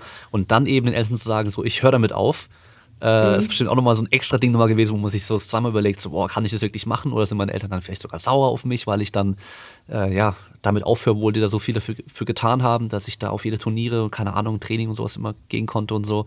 Und äh, gut, ich weiß nicht, ähm, wie es im Frauenfußball damals aussah, ob du da dann schon so viel Geld verdient hast als Profi, ähm, wie jetzt bei den Männern, da weiß man ja, die verdienen dann auch in der zweiten Bundesliga richtig gut Geld, dass man sich das da mhm. vielleicht schon mal zweimal überlegt, so okay, höre ich mit dem Sport auf, mit dem ich da richtig viel Geld verdiene, um dann einen Sport zu machen, bei dem ich wahrscheinlich selber was zahlen muss am Anfang. Oder? Mhm. Weil Wakeboarden am Anfang hast du wahrscheinlich noch kein Geld verdient damit oder konntest davon noch nicht leben, sondern musst wahrscheinlich zahlen, dass du zur Anlage gehen kannst und da trainieren kannst und so weiter und Equipment, alles drum und dran. Genau, also ähm, einmal die äh, eine Frage, also auf jeden Fall, meine Eltern haben mich immer ähm, extrem unterstützt. Also von Anfang an waren die immer mit auf dem Fußballplatz, immer zum Training gefahren, teilweise eine Stunde hingefahren, eine Stunde zurückgefahren, eigentlich jeden Tag. Das war schon immer extrem die Unterstützung natürlich und deshalb war das für die natürlich auch eine ja, harte Entscheidung, aber die haben immer von Anfang an gesagt, das ist deine Entscheidung, das ist dein Sport. Wir sind da jetzt auch nicht irgendwie böse drüber oder irgendwie, du musst entscheiden, was du für einen Sport machst. Und ja, du musst daran Spaß haben und deshalb standen die dann auch direkt dann auch hundertprozentig unter, hinter dieser Entscheidung. Und dann zur der finanziellen Geschichte, also vom, beim Frauenfußball ist es halt auf jeden Fall komplett anders. Es ist natürlich jetzt auch schon ein bisschen her, ähm, es war bei mir 2012, aber ich denke mal, heutzutage verdienen die Frauen in der zweiten Bundesliga auch keine Mengen und gerade wenn du eine junge Spielerin bist, also bei mir war es halt am Anfang so, da habe ich gar nichts halt verdient und äh, die jungen Spielerinnen, die anderen haben auch nichts verdient beim ersten FC Köln. Und ja, also von der finanziellen Geschichte war das jetzt kein Grund zu sagen, ich bleibe jetzt beim Fußball. Klar, wenn man jetzt Aussichten gehabt hätte, Stammspieler zu sein und dann erste, Mann, äh, dann erste Bundesliga zu spielen, Nationalmannschaft eventuell mal, verdient man natürlich was, aber da bekommt man jetzt auch keine rauen Mengen äh, an Geld. Das kann man natürlich leider gar nicht mit den Männern, mit dem Männerfußball vergleichen. Von daher ähm, war die Entscheidung jetzt ähm, ja, zu dem Wakeboard überzugehen, dann jetzt auch nicht so schwierig, aber beim Wakeboard, wie du schon gesagt hast, musste man natürlich am Anfang noch viel mehr rein investieren, was jetzt finanziell angeht. Also da musste man am Anfang natürlich neu eigenes Equipment, weil man hatte natürlich noch keine Sponsoren, also Boards, äh, Neoprenanzüge, wie du schon gesagt hast, am Anfang halt auch die Jahreskarte an der ähm, Wakeboard-Anlage wenn man irgendwo hingefahren ist. Musste man alles selber bezahlen, äh, Contestgebühren musste man halt bezahlen, äh, Reisekosten hatte man natürlich gerade, gerade die ersten zwei, drei Jahre, wo man noch kaum Sponsoren hatte, waren dann die Reisekosten halt das Größte. Also wenn man dann hingeflogen ist irgendwo, irgendwo hingeflogen ist, Hotelaufenthalt, musste man natürlich alles bezahlen. Das geht dann natürlich auch gut ins Geld. Und deshalb musste man am Anfang wirklich stark investieren, bis man dann halt auch mal langsam was zurückbekommen hat. Und das ist halt so die Sache. Und ich denke mal, da haben auch viele Leute dann das Problem, die dann professionell irgendwie eine Sportart machen wollen, wo man viel reisen muss und die jetzt nicht, nicht Geld investieren können. Gerade beim, es gibt ja Wakeboarden auch hinterm Boot. Da ist es dann nochmal was ganz anderes. Da braucht man halt auch immer sogar ein eigenes Boot oder halt einen eigenen Bootsfahrer. Man braucht Benzin für das Boot. Äh, und da sieht man auch ganz klar in Florida, machen das meistens halt auch nur Leute, die aus guten Verhältnissen kommen die schon gut Geld in der Familie haben, die können sich dann das leisten und das, die werden dann auch Profi. Ansonsten geht das halt gar nicht. Und in Deutschland äh, gibt es so gut wie keine Strecken, wo du überhaupt mit dem Boot fahren kannst. Deshalb ist dieser Bootssport auch so gering. Und dieses Wakeboarden an der Anlage so viel stärker verbreitet, da es halt auch günstiger ist. Also man kann sich eine Jahreskarte kaufen. Und dann, sage ich mal, ist der Sport auch für jedermann ein guter Sport. Klar, es ist teurer als Laufen. Du brauchst ein bisschen mehr als Laufschuhe. Aber wenn du dir eine Jahreskarte kaufst, kannst du jeden Tag theoretisch fahren. Brauchst halt Equipment, kann man sich auch gebraucht kaufen erstmal. Ähm, Bordbindung und so weiter. Und äh, das ist dann auch für jeden eigentlich erschwinglich. Aber wenn du das professionell machen willst, musst du Geld erstmal reinstecken. Und jetzt momentan äh, trägt sich das natürlich bei mir, bin ich halt auch froh. Ich bin natürlich auch froh noch über die Unterstützung äh, von allen meinen Sponsoren. Ohne die würde das halt natürlich auch nicht gehen ging das natürlich auch nur am Anfang. Hm. Und ähm, kann man eigentlich wahrscheinlich schon so vergleichen vom finanziellen Aspekt her wie Snowboarden, oder? Oder Skifahren. Da brauchst du ja auch deine, dein Snowboard, deine Bindung, deine Schuhe und mhm. hast dann deine, deine Liftkarte, musst dann halt immer irgendwo hinfahren. Also ich komme ursprünglich aus Freiburg, da konnte ich einfach mit dem Bus schnell äh, auf den Berg hochfahren, auf den Schaunsel oder auf den Feldberg, da konnte ich dann auch fahren jeden Tag damals, aber ähm, hätten meine Eltern mir nicht äh, jeden Tag dann diese Liftkarte gekauft, dann hätte ich natürlich auch nicht fahren können. Und äh, je nachdem, wo du in Deutschland bist, dann musst du halt auch mal weiterfahren oder musst du auch vielleicht mal nach Österreich oder Schweiz oder so zum, zum gut Snowboarden. Und ich glaube, das ist da wahrscheinlich relativ ähnlich dann. Genau, so kann man das vergleichen. Also man braucht halt Liftcard für, äh, für den Wasserski-Lift oder für die Wakeboard-Anlage. Und da gibt es dann halt meistens, wenn man wirklich regelmäßig fahren will, Jahreskarten, ähm, wo man dann jeden Tag eigentlich fahren kann, wann man möchte. Und wie du schon gesagt hast, Equipment, also Board, Bindung. Je nachdem, zu welcher Jahreszeit oder in Deutschland braucht man zumindest äh, Anfang und Ende der Saison einen Neoprenanzug. Im Sommer halt Boardshort, Weste und einen Helm, aber dann hat man eigentlich alles. Dann ist man ausgestattet und wenn man jetzt kein Profi ist, reicht halt auch eigentlich ein Board und eine Bindung mindestens für eine Saison oder zwei Saisons meistens sogar. Bei mir sieht das natürlich anders aus, aber ja, dafür werde ich ja auch gesponsert und muss mir nicht meine Board selber kaufen, sondern habe halt mein eigenes Pro-Model-Board halt auch, was die Leute halt kaufen können sozusagen von Ronix Wakeboards und ja, das ist halt schon ziemlich cool, wenn man halt sowas halt auch mal hat, halt ein eigenes Pro-Model, was dann wirklich im Laden steht was man mitdesignt hat, was man mitentwickelt hat. Und wenn dann Leute so, wenn man dann Leute am Lift sieht, die dann halt auch das eigene Board fahren und ich dann sagen kann, boah, cooles Board, was du da fährst, und dann halt Julerik Board draufsteht, ist das schon ein cooles Gefühl, das mal erreicht zu haben. Erkennen dich die Leute dann auch?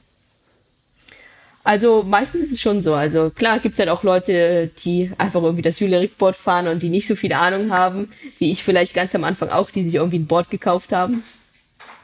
Aber gerade bei dem Board, das ist schon ein sehr, sehr äh, ein relativ teures Board, sage ich mal. Also schon ein Board, was man sich meistens nicht als blutiger Anfänger kauft, sondern meistens, wenn man sich schon ein bisschen informiert über Boards.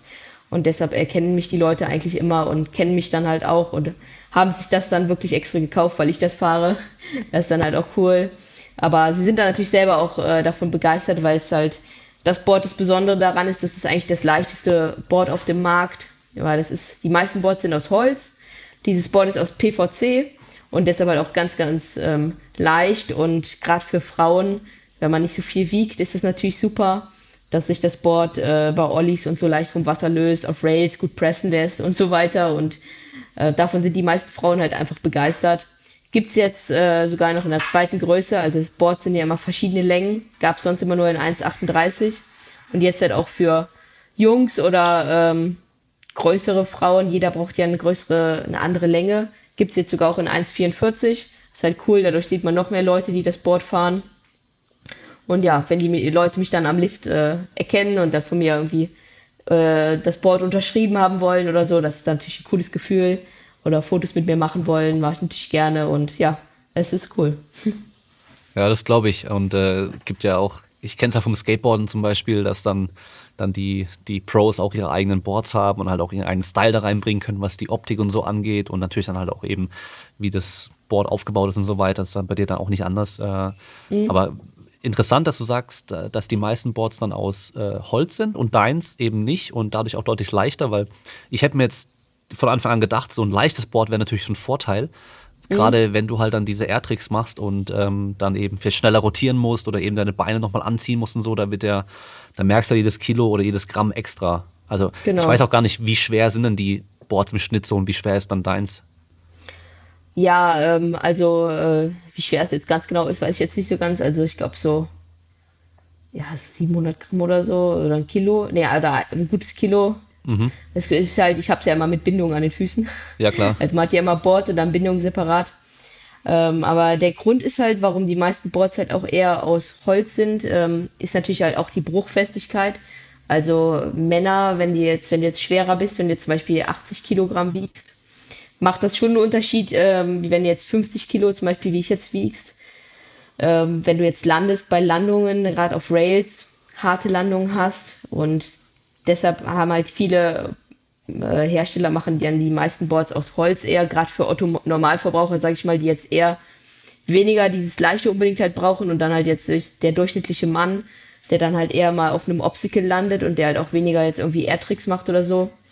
Und sie halten dadurch halt einfach was länger. Wobei, ähm, und außerdem sind sie natürlich billiger. Also das ist halt auch ein großer, großer Grund dafür. Also deshalb ist mein Board halt auch relativ teuer. Also es hält halt schon sehr, sehr gut, weil es halt besonderes PVC halt ist und ähm, hält halt deshalb gut. Die Kanten sind gut verarbeitet und es ist halt mega leicht. Es lässt sich halt besonders gut äh, vom Wasser lösen und ist halt deshalb natürlich eher äh, im Hochpreissegment anzusiedeln und muss man halt schon ein bisschen mehr zahlen.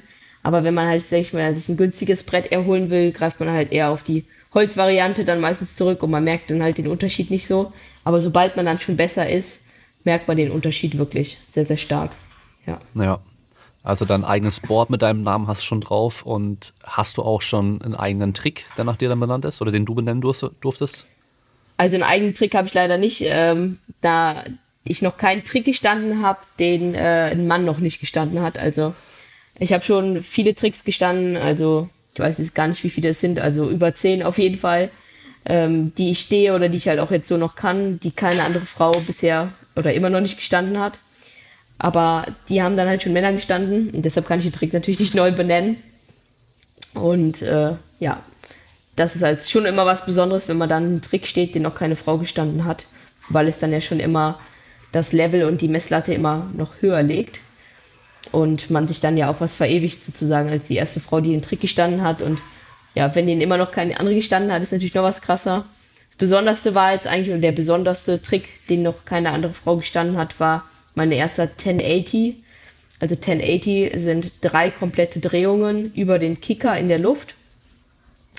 Und ja, das ist halt Trick mit drei Handlepass und drei Handlepass, also Handelübergaben und drei komplette Drehungen. Und den, da muss man halt sehr, sehr hoch für sein, sich sehr, sehr schnell für drehen. Und ähm, ja, das war sozusagen der krasseste Trick, den ich bisher gestanden hat, wenn mich jetzt jemand fragen würde. Und dann habe ich auch noch verschiedene Toeback oder Backside 900s gestanden, die haben auch noch keine Frau gestanden. Und bei Air-Tricks sowieso so einige Tricks, ähm, die ich jetzt alle aufzählen könnte ähm, die auch noch keine andere Frau gestanden hat, aber die kann ich deshalb halt nicht selber benennen. Also ich bin dann die erste Frau, die ihn gestanden hat, aber hatte halt schon ein Mann vor mir gestanden und deshalb kommt dann der Name. Okay, ja, das ist ja schade. Vielleicht findest du ja noch eine Variation, dass du dann daraus dann doch einen neuen Trick machst und den dann benennen kannst. Ähm, 1080, das ist natürlich äh, klar, Tony Hawk damals beim Skateboarden, nee, war mal 900 war das bei ihm war gar nicht Ich glaube, bei ihm war es 900, genau. Genau, es war der 900. Aber das Problem ist ja, dass er halt nichts in der Hand hat, was er hinter dem Rücken immer dann durchgeben muss. Ist dann, genau. ist dann da die Rotation überhaupt das Problem? Weil ich meine, durch die Rampe und durch die Geschwindigkeit und Höhe hast du ja dann mehr Zeit als vielleicht ein Skateboarder. Ähm, also ist wirklich die Rotation das Problem oder ist eigentlich eher dieses äh, Übergeben von der Handel das Problem? Ja, ich würde sagen beides. Also das Übergeben der Handel auf jeden Fall auch, da man beim Wakeboarden, wie du schon sagst, halt immer diesen Zug halt auch beachten muss. Also wenn man jetzt falsch auf den Kicker zufährt, kann der Trick eigentlich schon nicht klappen und liegt auch immer ein bisschen daran, wie der Kicker positioniert ist. Der muss auch schon ziemlich gut positioniert sein, dass du da perfekt drauf anfahren kannst mit Geschwindigkeit und dich rausdrücken kannst und dann in der Luft auch nicht zu viel Spannung hast. Weil wenn du dann zu viel Leinenspannung hast, schaffst du halt diese Handle Passes halt auch gar nicht. Das ist dann schon das Problem bei zwei Handle Passes, je nachdem. Also deshalb muss halt eigentlich alles passen. Also Anfahrt, Absprung, die Drehung selber muss perfekt sein und dann ähm, die Handelübergabe muss genau passen. Da darfst du nicht irgendwie halb daneben greifen, sonst klappt das schon nicht. Und da muss natürlich die Landung auch perfekt sein, weil ich hatte dann halt auch schon mehrere 1080s gestanden, aber dann auf dem Hintern gelandet oder unsauber. Sowas will man halt auch nicht posten als Video.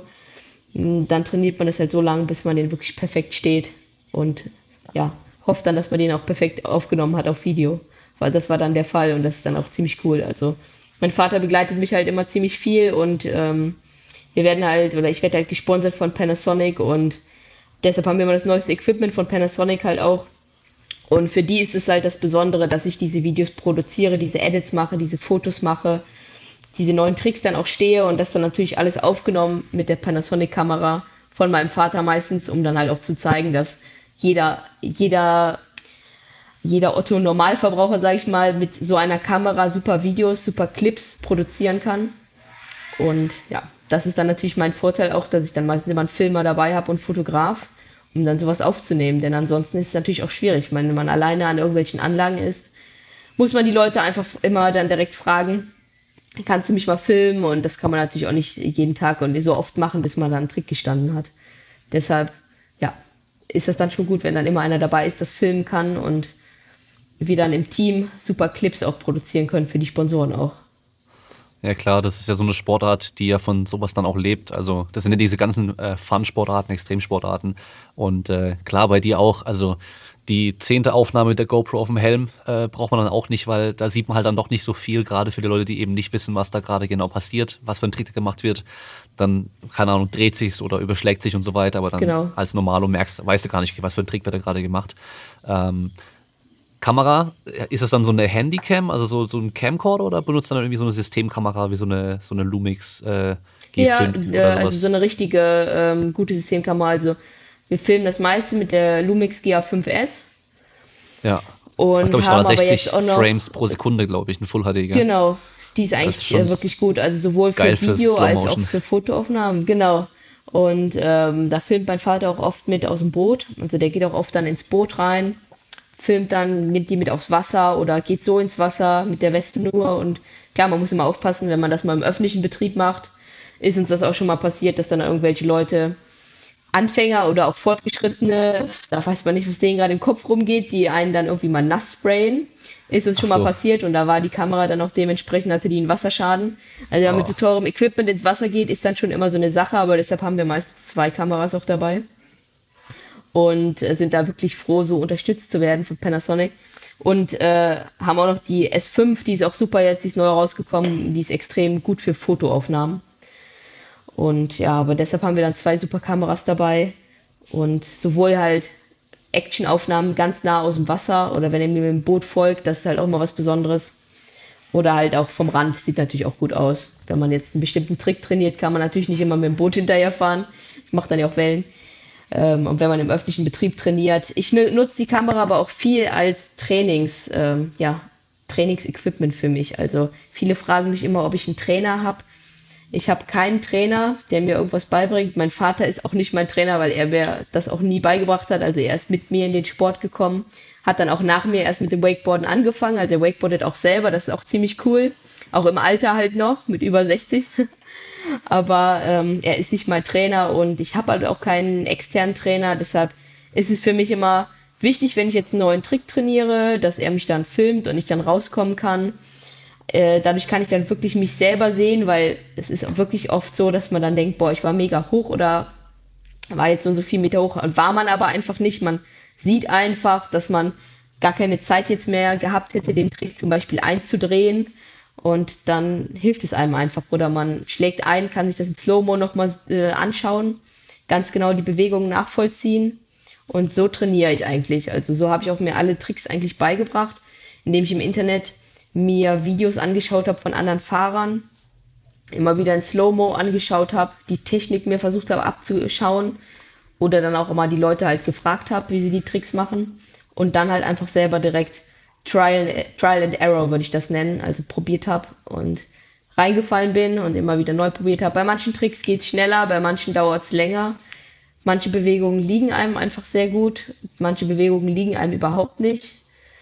Ähm, das ist halt wirklich so. Also, und klar, also bei diesen Air-Tricks und so, Kicker-Tricks, da sage ich auch wirklich, das muss man trainieren. Also, deshalb machen auch viele, auch Profis gar keine Air-Tricks mehr, weil es ihnen zu anstrengend ist. Also, äh, wenn man das einmal aufhört, dann kommt man, glaube ich, auch nicht mehr so rein. Das muss man wirklich dann immer wieder machen, regelmäßig einfach. Und die Tricks auf den Rails, auf den Obstacles, sage ich mal, ähm, wie beim Snowpark jetzt, das kommt dann halt eher so von selber. Das trainiere ich jetzt nicht so extrem, sondern da gehe ich aufs Wasser, habe dann einfach meinen Spaß sozusagen, versuche so in den Flow zu kommen, die Tricks hintereinander zu verbinden, Kombinationen zu machen, kreativ zu sein. Da trainiere ich jetzt auch nicht mit Kamera oder so, aber bei Airtricks zum Beispiel oder Kickertricks hilft das einem schon sehr, sehr stark, sich selber zu sehen und so zu trainieren. Hm. Und wie machst du es dann genau, wenn du zum Beispiel jetzt solche Airtricks trainierst? Ähm, gehst du dann immer aufs Wasser und machst dann einen Versuch, schaust ihn danach auf Video an und dann gehst du wieder rein oder, oder machst du den einfach mehrmals, dass du einfach dann, ich weiß nicht, kannst du überhaupt Runden fahren so oder musst du immer wieder an den Start und dann von neuem anfangen? Nee, also bei einer Wakeboard-Anlage, die dreht sich halt immer weiter und man kann halt so, so lange fahren, wie man möchte. Also bis man reinfällt oder im öffentlichen Betrieb, wenn jetzt zu viele Leute anstehen, wird man nach so und so vielen Runden meistens ausgehebelt. Man kann halt immer so lang fahren, wie man möchte eigentlich, bis einem die Arme abfallen sozusagen. Und dann probiere ich halt die Tricks eigentlich, wenn ich das Gefühl habe, ich bin schon so weit, probiere ich dann den jeweiligen Trick. Äh, die Tricks bauen ja allgemein aufeinander auf.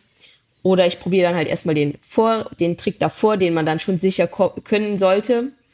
Und schaue mir den dann auf der Kamera nochmal an und entscheide dann, okay, du bist schon so weit, du kannst jetzt zum Beispiel noch eine Drehung hinzufügen oder den Trick zum Beispiel to blind, Backside 180 landen. Und ja, dann probiere ich das dann meistens einfach aus und entweder es klappt oder es klappt zum Beispiel unsauber, dann kann ich ja trotzdem noch weiterfahren, wenn ich zum Beispiel ausrutsche, auf dem Hintern lande oder so, aber mich noch festhalten kann. Oder ich falle halt rein und wenn ich dann stürze, komme ich meistens raus und schaue mir das an. Oder manchmal hat man auch Einzeltraining an der Anlage, dann bekommt man auch direkt wieder einen Wasserstart. Dann macht man mehrere Versuche, kommt dann erst raus und schaut sich das an. Das ist dann auch manchmal sehr, sehr gut. Ähm, also so Training mit Wasserstart ist sowieso äh, sehr, sehr gut, da man dann nicht dann immer wieder rauskommen muss. Dann kommt man auch immer so ein bisschen aus seinem Rhythmus raus. Und dann hilft es natürlich auch schon, mehrere Versuche direkt hintereinander zu machen, wenn man gerade noch so drin ist. Dann erst raus, kurze Pause vielleicht und dann wieder neu rein. Genau. Okay. Ja, weil mit dem Feedback ist also generell, sagt man ja, so schnell wie es geht immer dann. Das heißt, am besten wäre es, du machst einen Trick und siehst ihn dann sofort auf Video. Aber wenn du halt immer mhm. erst raus musst und so weiter, dann dauert es ja ein bisschen, bis du dann sehen kannst und dann, dann wieder starten und so, dann hast du immer diese, diese lange Lücke dazwischen. Und mhm. andererseits aber, wenn du halt hintereinander immer mehrere Versuche machst, irgendwann, ja, irgendwann äh, ist dann doch die Power und die Kraft mal weg, oder? Wahrscheinlich dann. Dann brauchst du einfach auch wieder Pause. Ganz genau, das manchmal muss man sich das dann auch selber sagen. Also ich bin jetzt schon Profi genug, jetzt nach zehn Jahren Wakeboarden, dass man das gut abschätzen kann, wie viele Versuche ich machen kann. Also ich kenne meinen Körper sehr, sehr gut, bis ich dann ähm, das Gefühl habe, noch einen mehr und du verletzt dich oder so. Das ist halt manchmal schon an der Grenze. Und dann breche, wenn ich das Gefühl habe, dann breche ich eigentlich das Training wirklich ab und sage, nee, besser nicht, probierst du morgen, weil was bringt dir jetzt noch einmal zu probieren? Du verletzt dich nachher, fällst ein Jahr aus oder du könntest ihn stehen, hast ihn heute gestanden, kannst ihn aber auch morgen stehen. Und dann sollte man das wirklich so abwiegen und dann sagen, okay, abbrechen jetzt und dann morgen weitermachen. Oder manchmal ist es auch so, dass man jetzt sagt, man würde sich nicht unbedingt verletzen, aber ähm, die Konzentration ist einfach weg und es klappt einfach nicht mehr oder man macht immer wieder den gleichen Fehler und drückt sich immer wieder falsch raus und dann macht man auch manchmal ein paar Tage den Trick einfach nicht, geht dann wieder aufs Wasser, übt das wieder und dann geht es plötzlich viel, viel besser. Das hat man auch manchmal. Und ich übe auch, eigentlich würde ich auch keinem empfehlen, jetzt unbedingt einen Trick immer zu trainieren. Und dann, wenn der nämlich nicht klappt, dann baut man Frust auf, es klappt einfach nicht und man kriegt manchmal auch irgendwie so eine Blockade im Kopf, gerade bei diesen Sportarten wie Wakeboarden, Skateboarden, Snowboarden, läuft auch sehr, sehr viel im Kopf ab. Und wenn da einfach im Kopf was falsch ist, man ist nicht ganz auf der Höhe oder man hat eine Blockade im Kopf, dann kann das halt auch schon nicht klappen. Und dann ist es gut, immer verschiedene Tricks parallel zu trainieren. Das heißt mal, wenn der Trick nicht klappt, macht man einfach einen anderen Trick, macht weiter, hat seinen Spaß oder macht halt einfach mal was ganz anderes, hat einfach nur eine Fun-Session, ohne irgendwas zu probieren. Ähm, man sollte sich nie selber unter Druck setzen. Also selbst jetzt als professioneller Sportler bringt das nichts.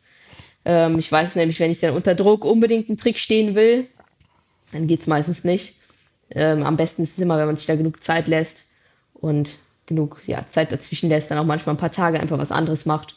Und dann geht es meistens plötzlich viel, viel besser. Ja, meist muss man ja auch echt äh, auch locker sein für die Sachen, äh, gerade auch vom Kopf her auch entspannt bleiben und äh, auch keine Angst haben, ist natürlich in dem Sport auch wieder so ein Thema. Also in vielen von diesen Extremsportarten, Fun-Sportarten immer so ein Thema mit der Angst. Äh, sobald dann die Angst irgendwie mit dazu kommt, äh, zieht man vielleicht nicht voll durch und dann kann man es eh nicht schaffen und dann passiert eher was, als wenn man es einfach durchzieht. Ja.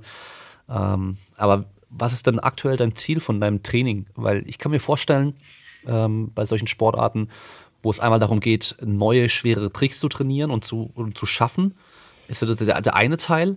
Und dann die aber so gut und sicher zu können, dass man sie auch im Wettkampf fahren kann. Weil ich meine, wenn, wenn du einen Trick halt ein von zehn Mal schaffst, dann wirst du wahrscheinlich nicht in den Wettkampf fahren, weil das Risiko ist zu hoch mhm. zu stürzen dann und deswegen eine schlechte Wertung zu kriegen. Ganz genau, also bei mir ist es halt eigentlich so, ähm, wenn ich neue Tricks trainiere, sind das eigentlich Tricks, die ich eigentlich nicht im Wettkampf äh, anwende, weil es, wie ich eben schon gesagt habe, gibt es halt schon so viele Tricks, die ich halt stehe oder gestanden habe, die noch keine Frau gestanden hat. Und von daher im Wettkampf muss ich meistens halt eh von der Schwierigkeit der Tricks jetzt nie auf meistens dann nicht über 80 Prozent, sage ich mal, gehen oder halt geringer halt fahren. Ähm, und deshalb für den Wettkampf ist es halt eher wichtig, dass ich die wirklich 100 Prozent stehe, dass ich da wirklich nicht stürze, dass ich die Tricks, die ich, ich habe halt eine gewisse ähm, ja, Anzahl an Tricks, die ich sage, die benutze ich in meinem Wettkampf. Äh, da ist es halt auch wichtig, dass diese Tricks ausgewogen sind, dass da von allem was dabei ist, alle Drehrichtungen sozusagen, alle Trickkategorien dabei sind. Und die muss ich wirklich sicher stehen. Und die mache ich dann meistens im Training eher so zum Aufwärmen, ähm, als Kombination dann auch, dass ich die dann eher Trick-Kombination mache und dann über den Kicker, dass ich das verbinde meistens, so ähnlich wie es dann beim Wettkampf halt schon ist auch. Und dass ich dann die Tricks, diese wirklich neuen Tricks, die wirklich richtig schwierig sind, die noch keine Frau gestanden hat, die trainiere ich, äh, aber da geht es dann nicht darum, die in einem Wettkampf mal zu springen, sondern da geht es dann wirklich darum, diese Tricks mal äh, auf Video zu haben. Und ja, da die erste zu sein, die sowas sauber gestanden hat. Und ja, die auf Video zu haben. Und die sind natürlich dann sehr, sehr, sehr schwierig. Und wie du schon gesagt hast, äh, kann man da auch sehr, sehr stark stürzen. Und da darf man auf keinen Fall Angst haben. Also Respekt ist auf jeden Fall gut, einen gesunden Respekt zu haben. Und man muss auch wissen, was da passieren kann. Ähm, Gerade je älter man wird, ist es halt wirklich so, macht man sich immer mehr Gedanken. Also wenn man jetzt noch äh, im Teenageralter ist, da macht man sich da nicht so viel Gedanken über die Stürze oder die Konsequenzen, die sowas haben kann. Aber man darf sich da halt nicht zu viele Gedanken machen. Also da ich jetzt auch schon über zehn Jahre Wakeboarde, ähm, merkt man schon, dass der Körper halt auch so die Stürze und so ganz gut abfangen kann. Also dass man da halt wirklich dann irgendwie stürzt. Und wenn da andere Leute so stürzen würden, die wären dann wahrscheinlich erstmal für einen Monat out of order oder so. Und ich gehe dann aus dem Wasser raus und sage, ah nee, hat nicht groß wehgetan oder so. Ne? So ist es dann halt wirklich teilweise. Und deshalb habe ich dann da halt auch nicht mehr so Angst, weil man halt schon weiß, was man kann und man weiß, was der Körper aushalten kann und sich eigentlich sicher ist, dass man das halt stehen kann. Und ich mache halt auch keine Tricks, wo ich jetzt sage, boah, die sind jetzt unerreichbar oder so, sondern ich mache das wirklich Step by Step. Und wenn ich die Trick, den Trick davor schon kann und so, den kann ich dann wirklich sicher und sag, es ist mehr als realistisch, den anderen Trick zu stehen. Klar, du wirst Stürze haben und klar, es kann auch wirklich wehtun. Man kann auch bei einfachen Stürzen tue ich mir auch noch mega weh. Also das passiert auch immer wieder. Gerade wenn man unkonzentriert ist, dass man bei einfachen Stürzen sich wirklich noch wehtut. Ähm, aber deshalb, wie schon gesagt, bin ich mir den Konsequenzen bewusst, habe auch Respekt, aber Angst halt nicht, denn wie du schon gesagt hast, wenn man jetzt Angst hat, macht man halt keine, gibt man keine 100 Prozent. Und wenn man keine 100 Prozent gibt, kann das schon nichts geben. Und meistens verletzt man sich mit Angst. Also gerade beim Skateboarden oder so habe ich es auch schon gemerkt.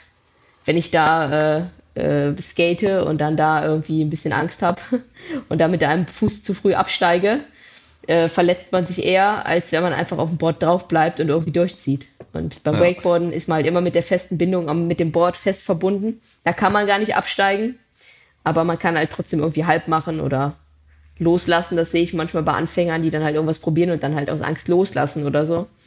Und da tut man sich dann meistens mehr weh, als wenn man einfach wirklich durchzieht. Mhm. Das ist äh, echt eine krasse Situation, in der du gerade bist, was die Wettkämpfe angeht, dass du so viele Tricks auf Lager hast, die halt noch keine andere Frau kann. Das heißt, du hast da einfach so einen Vorsprung.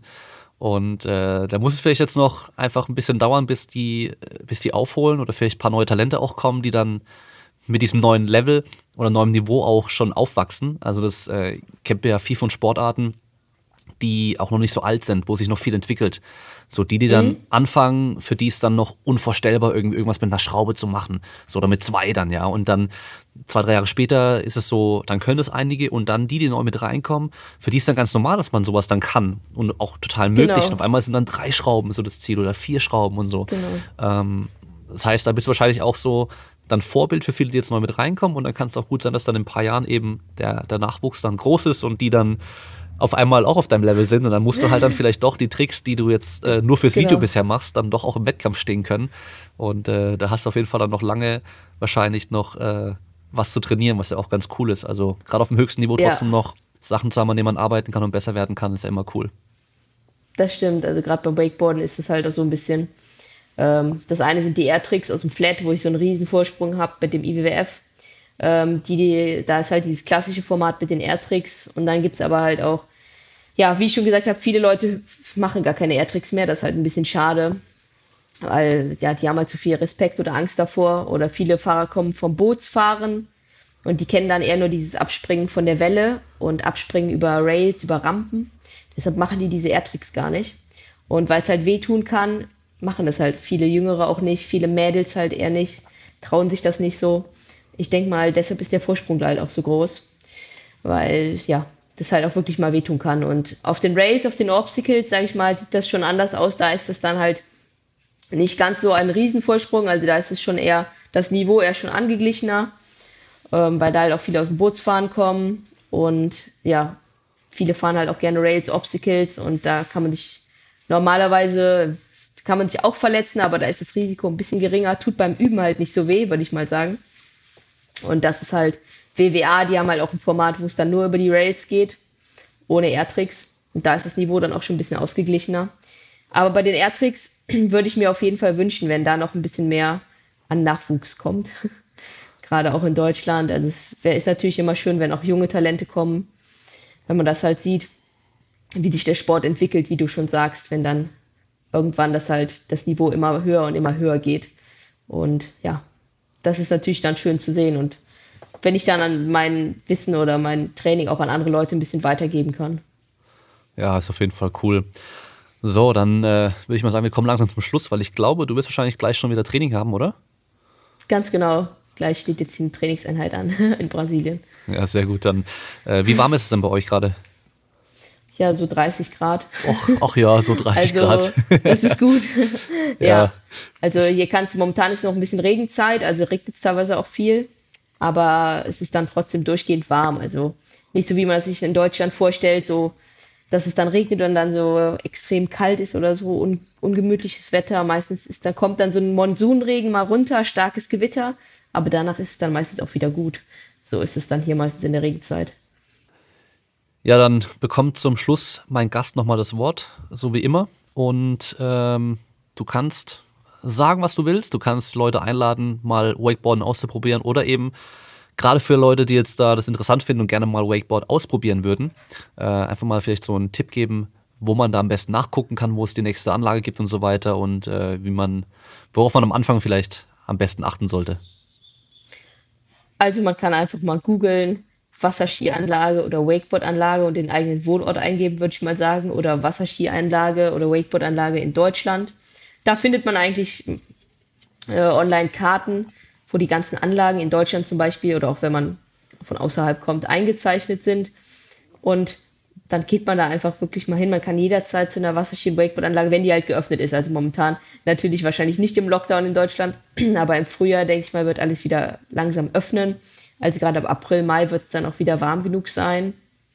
Und dann kann man einfach mal an die Anlage hingehen. Äh, man kann sich eigentlich an jeder Anlage Material, also sei es jetzt Boards oder erstmal Ski, Wasserski, ausleihen und dann halt einfach mal wirklich ausprobieren. Man sagt, man ist Anfänger. Äh, die Leute sind normalerweise immer super nett an der Anlage, erklären einem den Start. Man muss sich da normalerweise nicht unbedingt welche Kurse buchen oder so, sondern man kann im, im öffentlichen Betrieb einfach an die Anlage gehen. Man erklärt, dass man Anfänger ist. Dann wird einem der Start beigebracht, das Fahren wird einem erklärt. Und dann hat man eigentlich an dem Tag so viele Versuche, wie man sich eine Zeitkarte kauft. Ähm, wenn man noch nie an so einer Anlage war, empfehle ich immer zuerst mal Wasserski auszuprobieren, da der Start einfach viel leichter ist und man dann dieses Gefühl vom Zug hat und anschließend dann auf das Wakeboard überzugehen. Und das ist einfach äh, eigentlich ein Sport für jedermann, also für jung und alt. Mein Vater hat es auch noch gelernt, also sogar wenn man halt noch 50, 60 ist, kann man es auch noch lernen. Und es macht einfach super viel Spaß, ob es jetzt alleine ist oder mit Freunden. Also auf dem Wasser ist man natürlich alleine, aber mit Freunden an der Anlage macht es natürlich auch noch mal mehr Spaß mit Bekannten, mit der Familie. Und ja, deshalb kann ich nur jedem wirklich mal empfehlen, diesen Sport auszuprobieren und ja, zu sehen, ob das was für einen ist. Und ich denke mal, den meisten Leuten wird es wirklich Spaß machen. Ja, und ich glaube, selbst wenn es vielleicht nicht so viel Spaß macht, weil man es nicht kann oder äh, wenn es doch nicht der richtige Sport für einen ist, wird man wahrscheinlich immerhin so ein Fail-Video haben, wie man es doch immer wieder sieht, wenn die Leute beim Start dann äh, direkt wieder ins Wasser fallen. Das ist, glaube ich, der Klassiker, oder? Genau. das ist der Klassiker, so beim, beim Start, so ein direkt Faceplant nennen wir das meistens, also mit dem Gesicht vorne über ins Wasser oder so.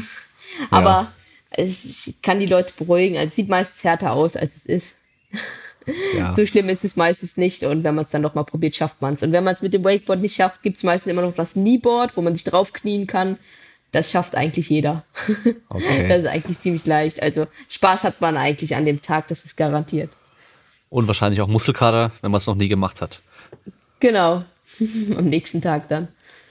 Okay, sehr cool. Ja, dann äh, vielen Dank fürs Gespräch. Ich fand es auch echt interessant. Ähm, hab, wie gesagt, vorher auch über Wakeboarden noch nicht allzu viel gewusst. Ich habe natürlich schon Videos gesehen.